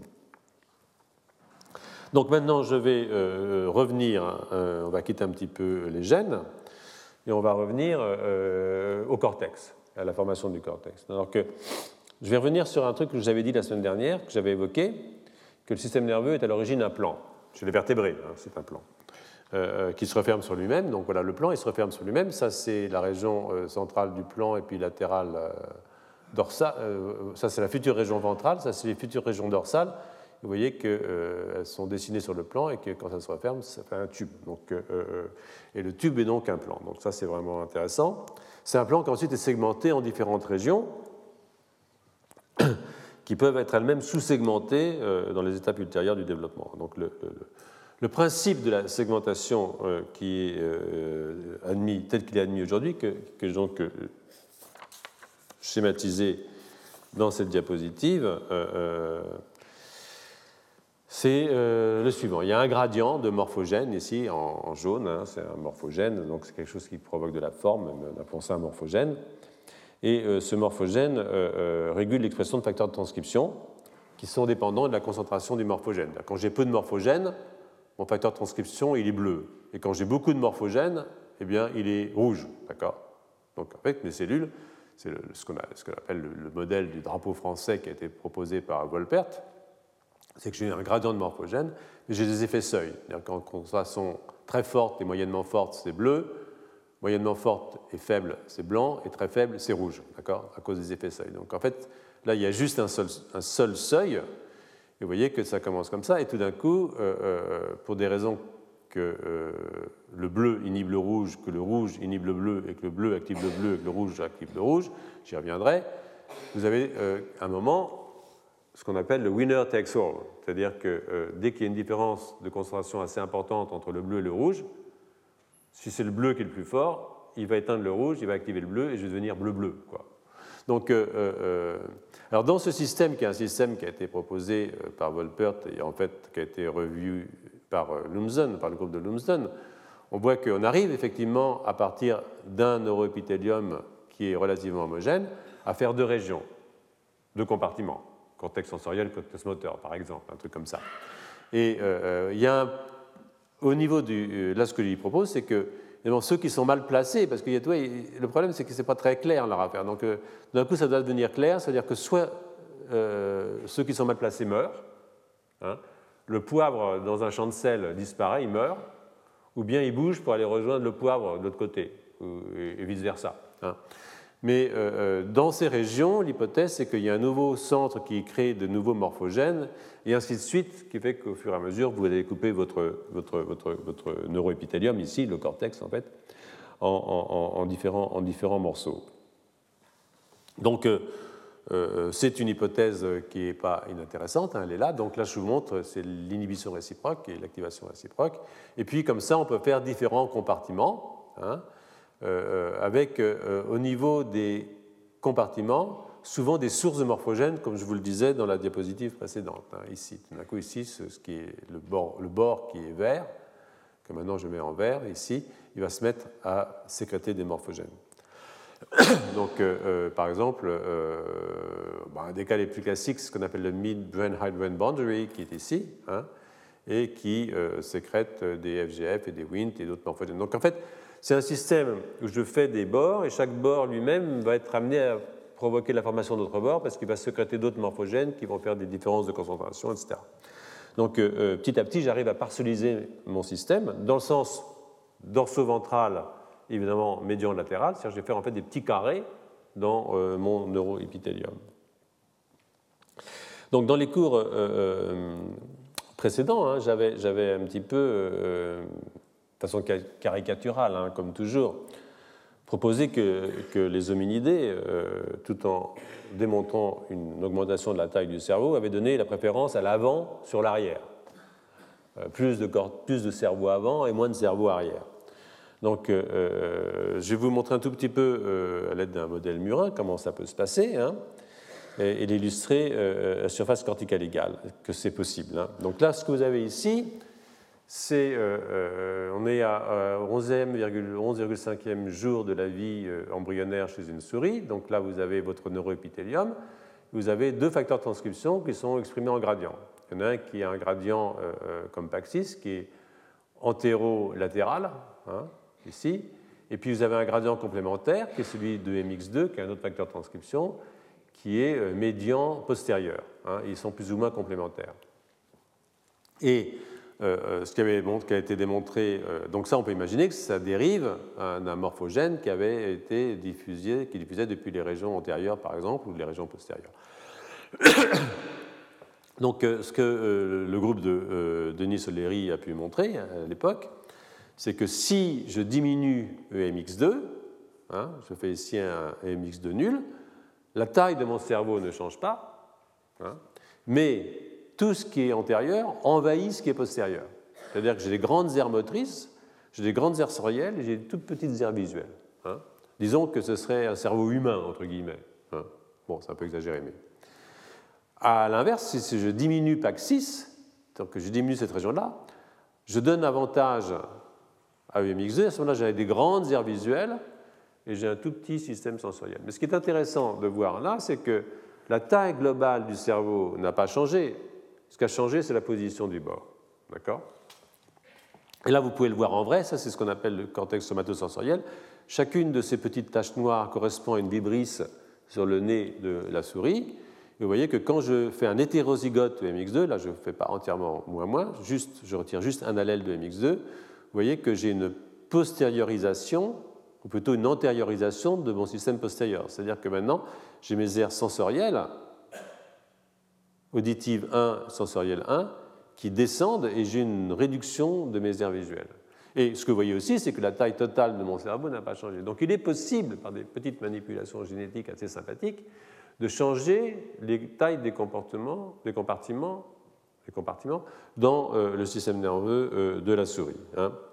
Alors, c'est intéressant, mais maintenant vous me dites, je peux me dire, est-ce qu'il y a des preuves que chez les humains, j'ai une sorte de contrôle génétique de la formation de compartiments cérébraux alors, euh, euh, oui, bien entendu, euh, je vais vous le montrer. Ça, c'est un article qui a été, une série d'articles hein, qui ont été publiés par le groupe. Bah, c'est pas le même. Ça, c'est juste la technique, mais par des articles qui ont été créés par, par, par Chen et ses collègues. Hein. Mais avant, je vais vous montrer cet article-là parce que c'est un article qui montre un tout petit peu la technique. C'est toujours la même chose maintenant. Vous êtes, vous êtes habitué à ça. Hein. Euh, les auteurs sont partis du, concept que euh, la carte corticale, euh, qui peut recouvrir plusieurs situations, donc par exemple projection rétinitectum, etc., donc, ou les aires de Brodmann. Donc l'idée, c'est de, sortir des seuls repères anatomiques. Parce que quand on regarde un cortex, quand on, dit ah ben il y a un sillon là, et puis là il y a, y a une espèce de sulcus, et puis il y a une petite protubérance, et puis on dit ça c'est des aires anatomiques. Mais en fait, ce qui nous intéresse, ce n'est pas forcément les aires anatomiques, c'est aussi les aires fonctionnelles. Alors, des fois, ça correspond, hein, les aires fonctionnelles les aires anatomiques, mais ce n'est pas évident que ça doive correspondre.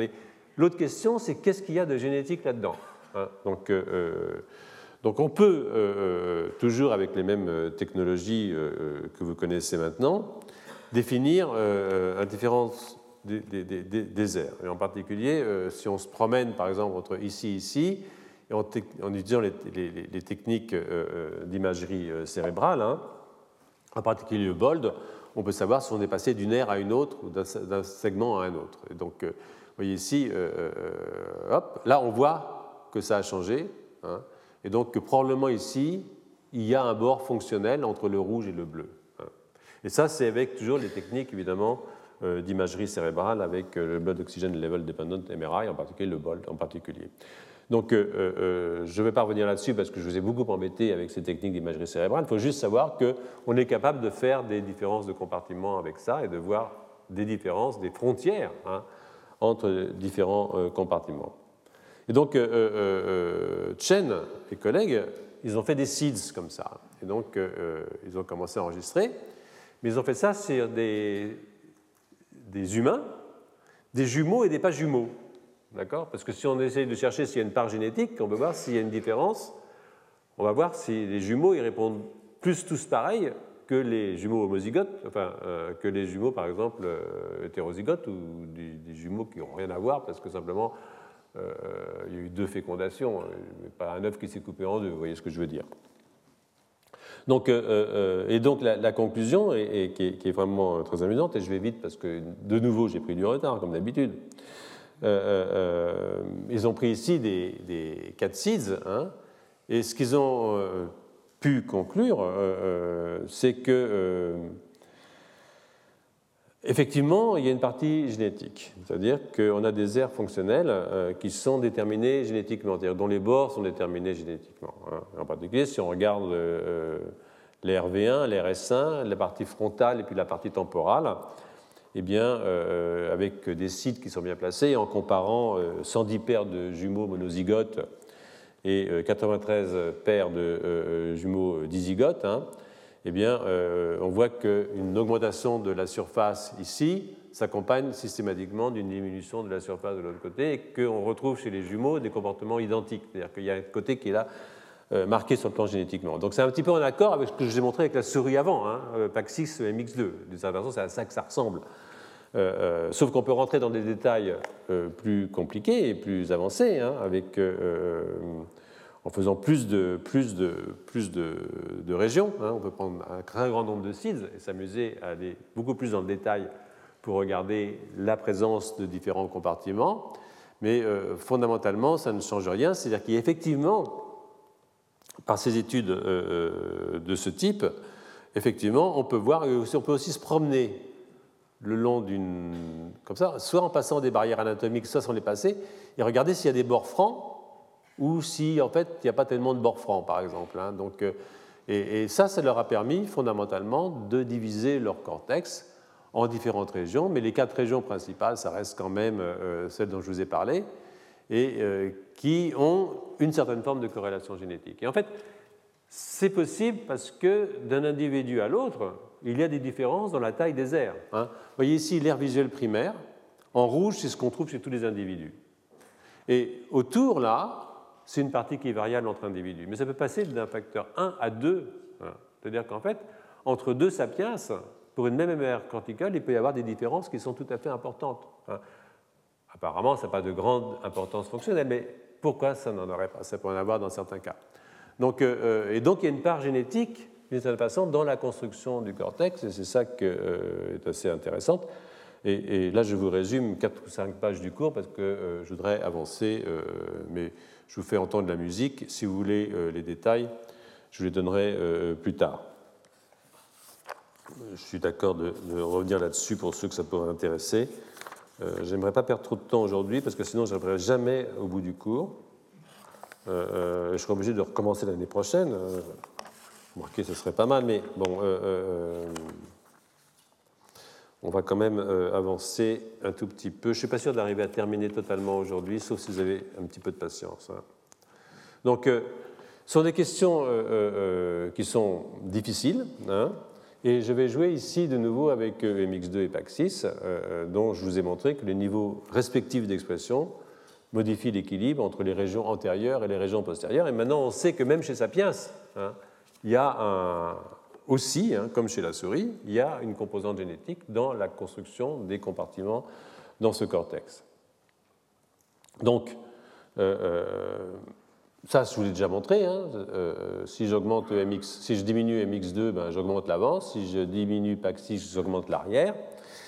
Et, là, je dois faire deux, incises. Hein. Euh, donc, euh, pendant que vous êtes encore éveillé, ce sont des incises qui sont extrêmement importantes. La première, c'est l'introduction de l'activité non autonome cellulaire des facteurs de transcription de la classe des homéoprotéines, car ça, ce sont des homéoprotéines. Et donc, euh, et la seconde incise, elle viendra plus tard, et elle concerne le rôle des cellules qu'on appelle les cellules de Caral-Résus, hein, dans la formation des compartiments. Donc, euh, la question de la non-autonomie, elle est importante, parce qu'elle ajoute un élément tout à fait nouveau au mécanisme euh, de formation des bords. Dans le schéma de Lumsden, hein, est ici, hein, il faut imaginer qu'au voisinage du futur bord, par ici, certaines cellules expriment les deux facteurs, le rouge et le bleu, d'accord? Et donc, euh, euh, euh, comme ces facteurs sont autoactivateurs et, répresseurs et inhibiteurs réciproques, je vous l'ai dit, au-delà d'un certain différentiel de winner takes all, c'est-à-dire que celui qui a gagné, il prend tout et on doit être soit bleu, soit rouge. Et ceux qui ne sont pas où il faut, tant pis, elles fichent le camp ou elles meurent. Voilà, ça c'est pas drôle, mais c'est comme ça. Voilà. Et, l'hypothèse que nous, en fait, on a ajouté à ça, et qu'on a même vérifié, euh, euh, euh, bon, je n'ai pas beaucoup parlé du travail qu'on fait chez nous, mais bon, de temps en temps, on est un petit peu obligé, c'est que ces protéines diffusent. Hein. Et donc, si elles diffusent d'une cellule à l'autre, le rouge dans le bleu et le bleu dans le rouge, elles peuvent avoir une action qui est sur la cellule d'à côté, non autonome. C'est-à-dire qu'elles peuvent agir sur les cellules qui les reçoivent mais ne les produisent pas. Alors, qu'est-ce qu'il arrive au modèle de Wolpert hein si on ajoute euh, cette hypothèse, qui est en fait une hypothèse qu'on doit à Turing. Hein, c'est l'hypothèse de Turing, c'est l'hypothèse où j'ai deux morphogènes qui diffusent, et A active A, B active B, A réprime B, B réprime A, et si au début ils sont dans un même champ, en même concentration, ils ont des diffusions différentielles, il y a un moment, il y en a qui diffusent plus vite que l'autre, celui, il y a un moment où au centre, là où cette celui qui diffuse le moins, il vient gagnant, donc il va transformer tout le monde en lui. Mais plus loin, celui qui diffuse plus vite, il va gagner des terrains parce qu'il a diffusé plus vite que l'autre, donc il va gagner plus loin. Donc il va faire des bords. C'est les tâches du léopard, si vous voulez. C'est un truc quasiment euh, euh, euh, stochastique. Ça se fait au hasard, comme les du léopard. Donc si vous introduisez ça dans un système Volpert, où vous avez au début beaucoup plus de rouge d'un côté et de bleu de l'autre, et que vous introduisez l'hypothèse Turing au centre, ce qui se passe, c'est qu'à ce moment-là, vous faites vraiment un bord. Et ça, on l'a modélisé euh, euh, avec euh, un garçon tout à fait charmant qui s'appelle Jonathan Touboul. Effectivement, quand on fait le modèle sans diffusion de l'homéoprotéine au niveau des bords, voilà ce qu'on obtient, c'est-à-dire un système un petit peu dégoûtant, pas propre du tout, Mais si vous introduisez l'hypothèse d'une sécrétion avec autoactivation et inhibition réciproque, ce qui est le cas pratiquement pour tous ces facteurs quand ils sont de part et d'autre d'un bord dans le développement du système nerveux, eh bien vous voyez que la modélisation vous montre que vous faites des bords extrêmement, extrêmement francs. Alors ça, c'était l'hypothèse, bien entendu, ça a été fait euh, euh, de façon théorique euh, de modélisation à la fois avec David Lockman quand nous étions à l'école normale, puis ici avec Jonathan Touboul et, leurs collaborateurs, tous les deux, hein, sont des gens tout à fait sympathiques. Et cette diffusion de trois rangs de cellules, c'est quelque chose qu'on avait aussi démontré dans l'aile de la mouche. J'en vois des travaux du laboratoire si ça vous intéresse. Bon, cet intérêt, moi j'aime bien ce modèle parce qu'il combine à la fois celui de Volpert et celui de, Volpert révisé Lumsden en fait, et, celui de, Turing. Euh, euh, donc, euh, et l'autre hypothèse que je dois avancer, donc, c'est qu'il faut le démontrer. Et comment est-ce qu'on peut démontrer une chose pareille? Eh bien, pour démontrer une chose pareille, c'est relativement simple. Ça veut dire qu'il faut bloquer le passage des cellules, de ces facteurs de transcription d'une cellule à l'autre. Ça veut dire que si je bloque le passage, je dois modifier la position des bords. Donc euh, je n'agis plus maintenant dans, comme faisait O'Leary en faisant une mutation, c'est-à-dire en diminuant l'expression dans une cellule. L'expression reste la même, mais je dois bloquer le passage. Et ça, c'est une chose qui a été faite grâce à des J'accélère très vite, hein, parce que de toute façon, quand c'est des trucs du labo, j'accélère toujours. Donc, euh, euh, on a développé des souris, on a fabriqué des souris dans lesquelles on peut induire la sécrétion d'un anticorps contre une homéoprotéine. Et en particulier, j'ai juste une souris qui est intéressante là, c'est PAX6. Donc, vous avez vu, PAX6 est impliqué. Si je, diminue PAX6, hein, j'augmente le postérieur. Ou le contraire, je ne sais plus très bien. Tout coup, c'est le côté Raymond DeVos chez moi, ça. Mais si on diminue une, si je diminue mx2, je ne sais plus dans quel sens ça marche, mais il y en a un qui augmente et l'autre qui diminue. si, je diminue, si je diminue PAC6, j'augmente le système visuel, donc j'augmente le postérieur.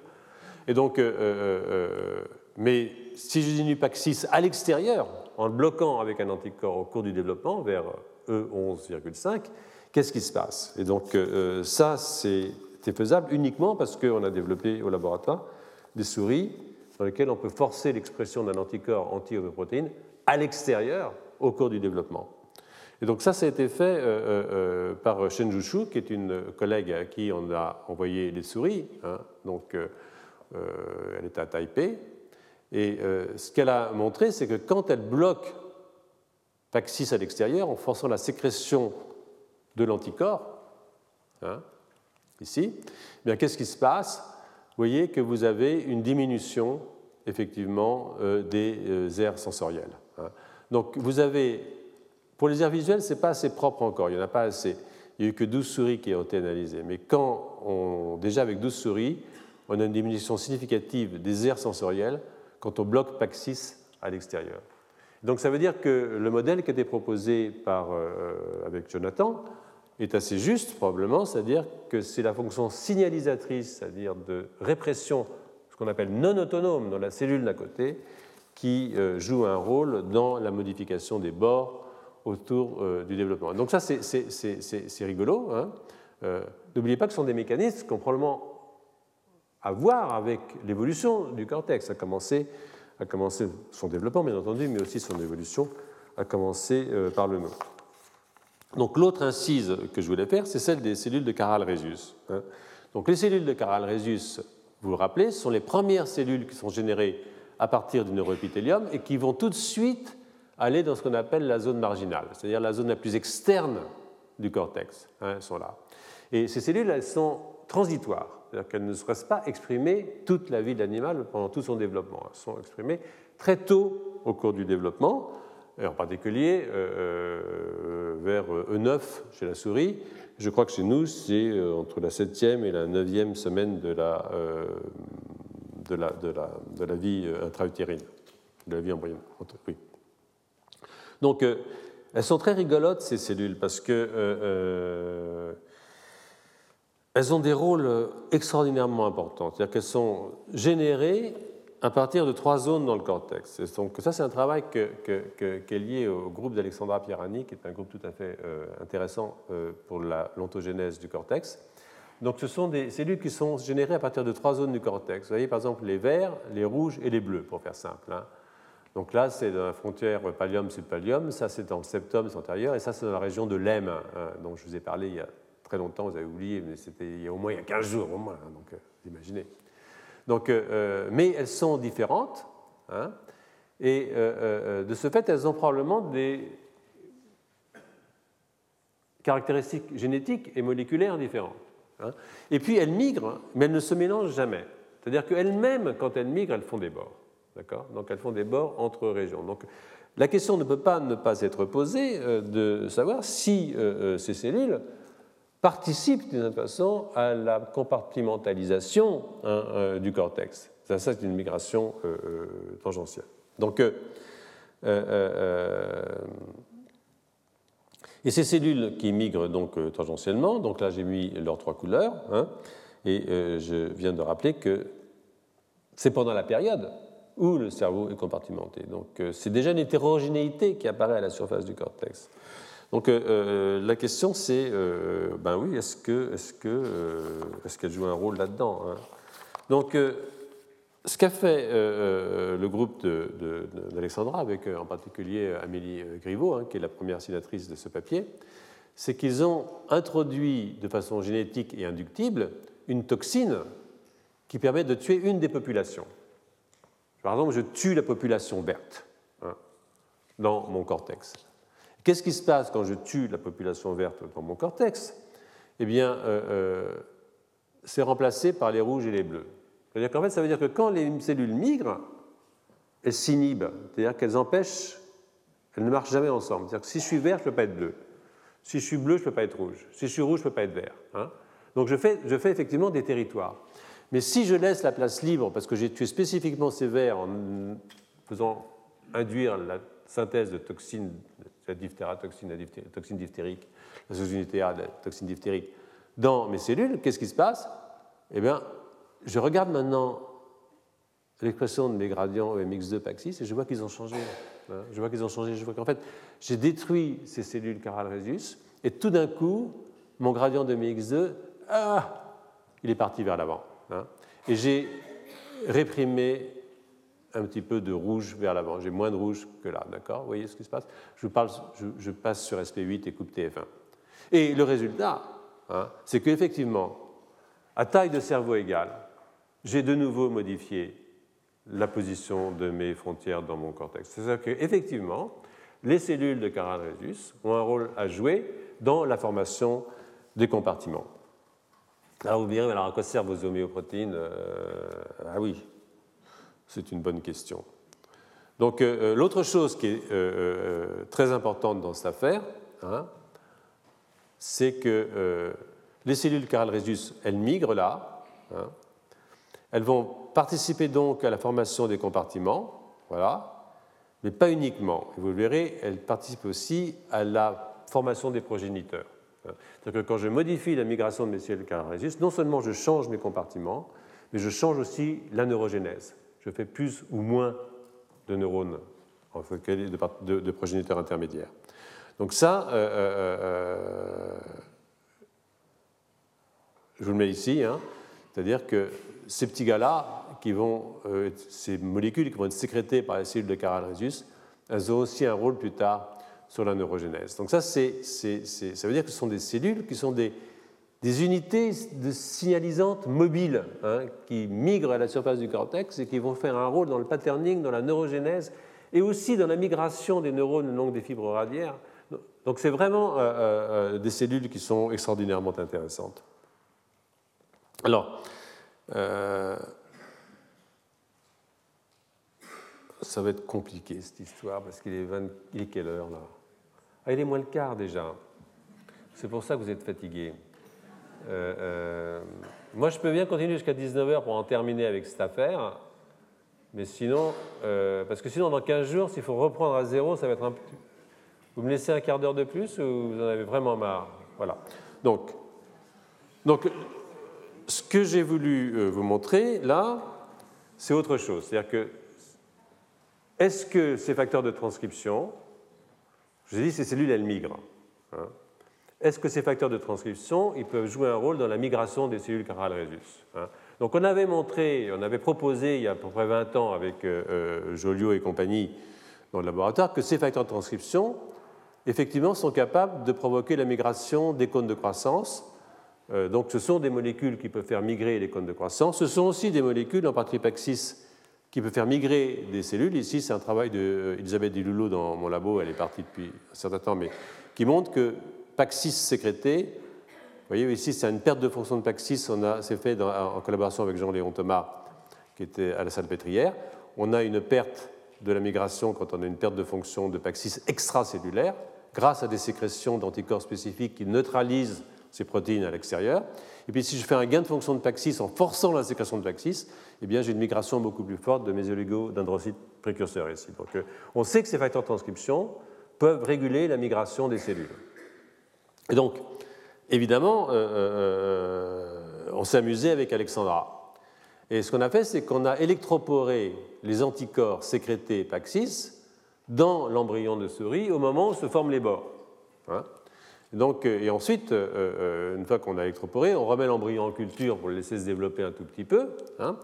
et puis on regarde ce qui se passe. Et en fait, ce qui se passe est tout à fait fascinant, c'est-à-dire que si vous surexprimez, si vous bloquez Paxis extracellulaire dans votre cortex, hein, au cours de la développement, eh bien, vous voyez ici que du côté électroporé, vous avez entièrement perdu vos cellules carales rhésus, c'est-à-dire qu'en fait elles ont migré tellement vite que vous ne les voyez plus, et que si ici vous avez fait, euh, euh, euh, ça c'est le, le, côté, non, ça c'est le paxis sécrété en fait, le paxis sécrété du côté électroporé, vous avez perdu parce qu'elles ont entièrement foutu le camp, mais ici, si vous avez fait une perte de fonction en électroporant l'anticorps, antipaxis, vous voyez que maintenant vous avez une accumulation de vos cellules qui ne sont plus capables de migrer. Hein. Et ce n'est pas quelque chose qui est lié à une électroporation, parce que si on électropore un anticorps qui a été muté, qui ne peut plus reconnaître, on n'a plus du tout euh, euh, euh, cet effet. Donc en fait, ce qu'on montre, c'est que Paxis, les gradients de Paxis dans un cortex sont capables de réguler aussi la migration des cellules carales rhésus. Hein. Alors, c'est rigolo, bien entendu, parce que c'est rigolo parce que ça veut dire qu'en fait, cette fonction de signalisation des homéoprotéines dans le cortex, elle a un rôle dans la formation des bords, à la fois probablement par le fait qu'elle se réprime et qu'elle s'active EMX2, Paxis, Paxis, EMX2, mais aussi parce qu'elle change la vitesse de migration des cellules carales avec des effets très probablement sur la formation des bords, puisque je vous ai montré qu'elles avaient un rôle dans la formation des bords, mais aussi probablement à plus long terme sur la formation des progéniteurs intermédiaires qui sont ici, qui sont des cellules qui sont très importantes, parce que plus vous faites de progéniteurs intermédiaires, et plus vous faites un grand cerveau. Hein, parce que la formation de la, taille du cerveau dépend du nombre de neuroblastes que vous allez générer. Et donc, euh, euh, euh, il se pourrait très bien que les cellules de Caral-Rhésus et ces facteurs de transcription, avec leur action autonome et non autonome, ont un rôle à jouer non seulement dans la formation des bords, mais aussi dans la taille générale du cortex, et donc un rôle très important dans l'évolution. Donc, vous voyez ici sont les progéniteurs intermédiaires. Ce sont des cellules qui sont très importantes. Elles sont dans ce qu'on appelle la zone subventriculaire. Ils sont formés à partir des cellules gliales radiaires et si leur, migration, leur prolifération est en partie régulée par des facteurs qui viennent des cellules de Caral-Rhésus, il est clair que tout ce qui va modifier la migration de ces unités signalisantes migrantes hein, va avoir un rôle à jouer dans la formation des bords, rouge-vert, mais aussi dans la prolifération des cellules dans chaque compartiment, et donc possiblement aussi dans la croissance différentielle de différents compartiments dans le système nerveux central. J'arrête là. Euh, peut-être pas, d'ailleurs, je vais vous donner un dernier truc, euh, euh revenir à la génétique un tout petit peu, toujours à propos des cellules de Caral-Rhésus. Il y a des, quand on veut regarder un peu l'évolution entre les humains et les autres, on peut prendre des régions qui sont très conservées chez les humains, courtes et très conservées, à travers toutes les espèces, et voir parmi ces régions s'il y en a qui ont évolué très très vite chez l'homme, qu'on appelle les Human Accelerated Regions. Et il y en a énormément. Et ça, c'est HAR1, parce que c'est celle qui a évolué le plus vite. Et c'est une région qui code pour un petit ARN régulateur. Je reviendrai plus tard sur les ARN régulateurs. Donc, elle est spécifiquement humaine. Elle a évolué extraordinairement vite chez l'homme. Quand je dis extraordinairement vite, c'est-à-dire que sur environ, je crois me souvenir, 118 nucléotides, il y a eu 28 changements, donc c'est quelque chose d'absolument fabuleux. Or, il se trouve, si vous voulez, il se trouve que ce HAR1, eh bien justement, il est exprimé dans les cellules rhésus. On ne sait pas quelle est sa fonction, mais il est spécifique des rhésus. Il sera très important de savoir qu'est-ce qu'il y fait dans ces cellules rhésus. Est-ce qu'il a un rôle à jouer dans la migration de ces cellules, dans la prolifération de ces cellules, dans la spécification de certains sous-types de cellules, avec euh, une part évidemment qui pourrait être importante pour expliquer euh, le passage pour la différenciation différentielle entre l'homme et le chimpanzé. J'arrête là parce que euh, je vous ai un tout petit peu traîné. C'est parce que la pendule ne marche pas là-bas. Donc, et je vous souhaite de bonnes vacances. Voilà. Retrouvez tous les contenus du Collège de France sur www.colège-2-france.fr.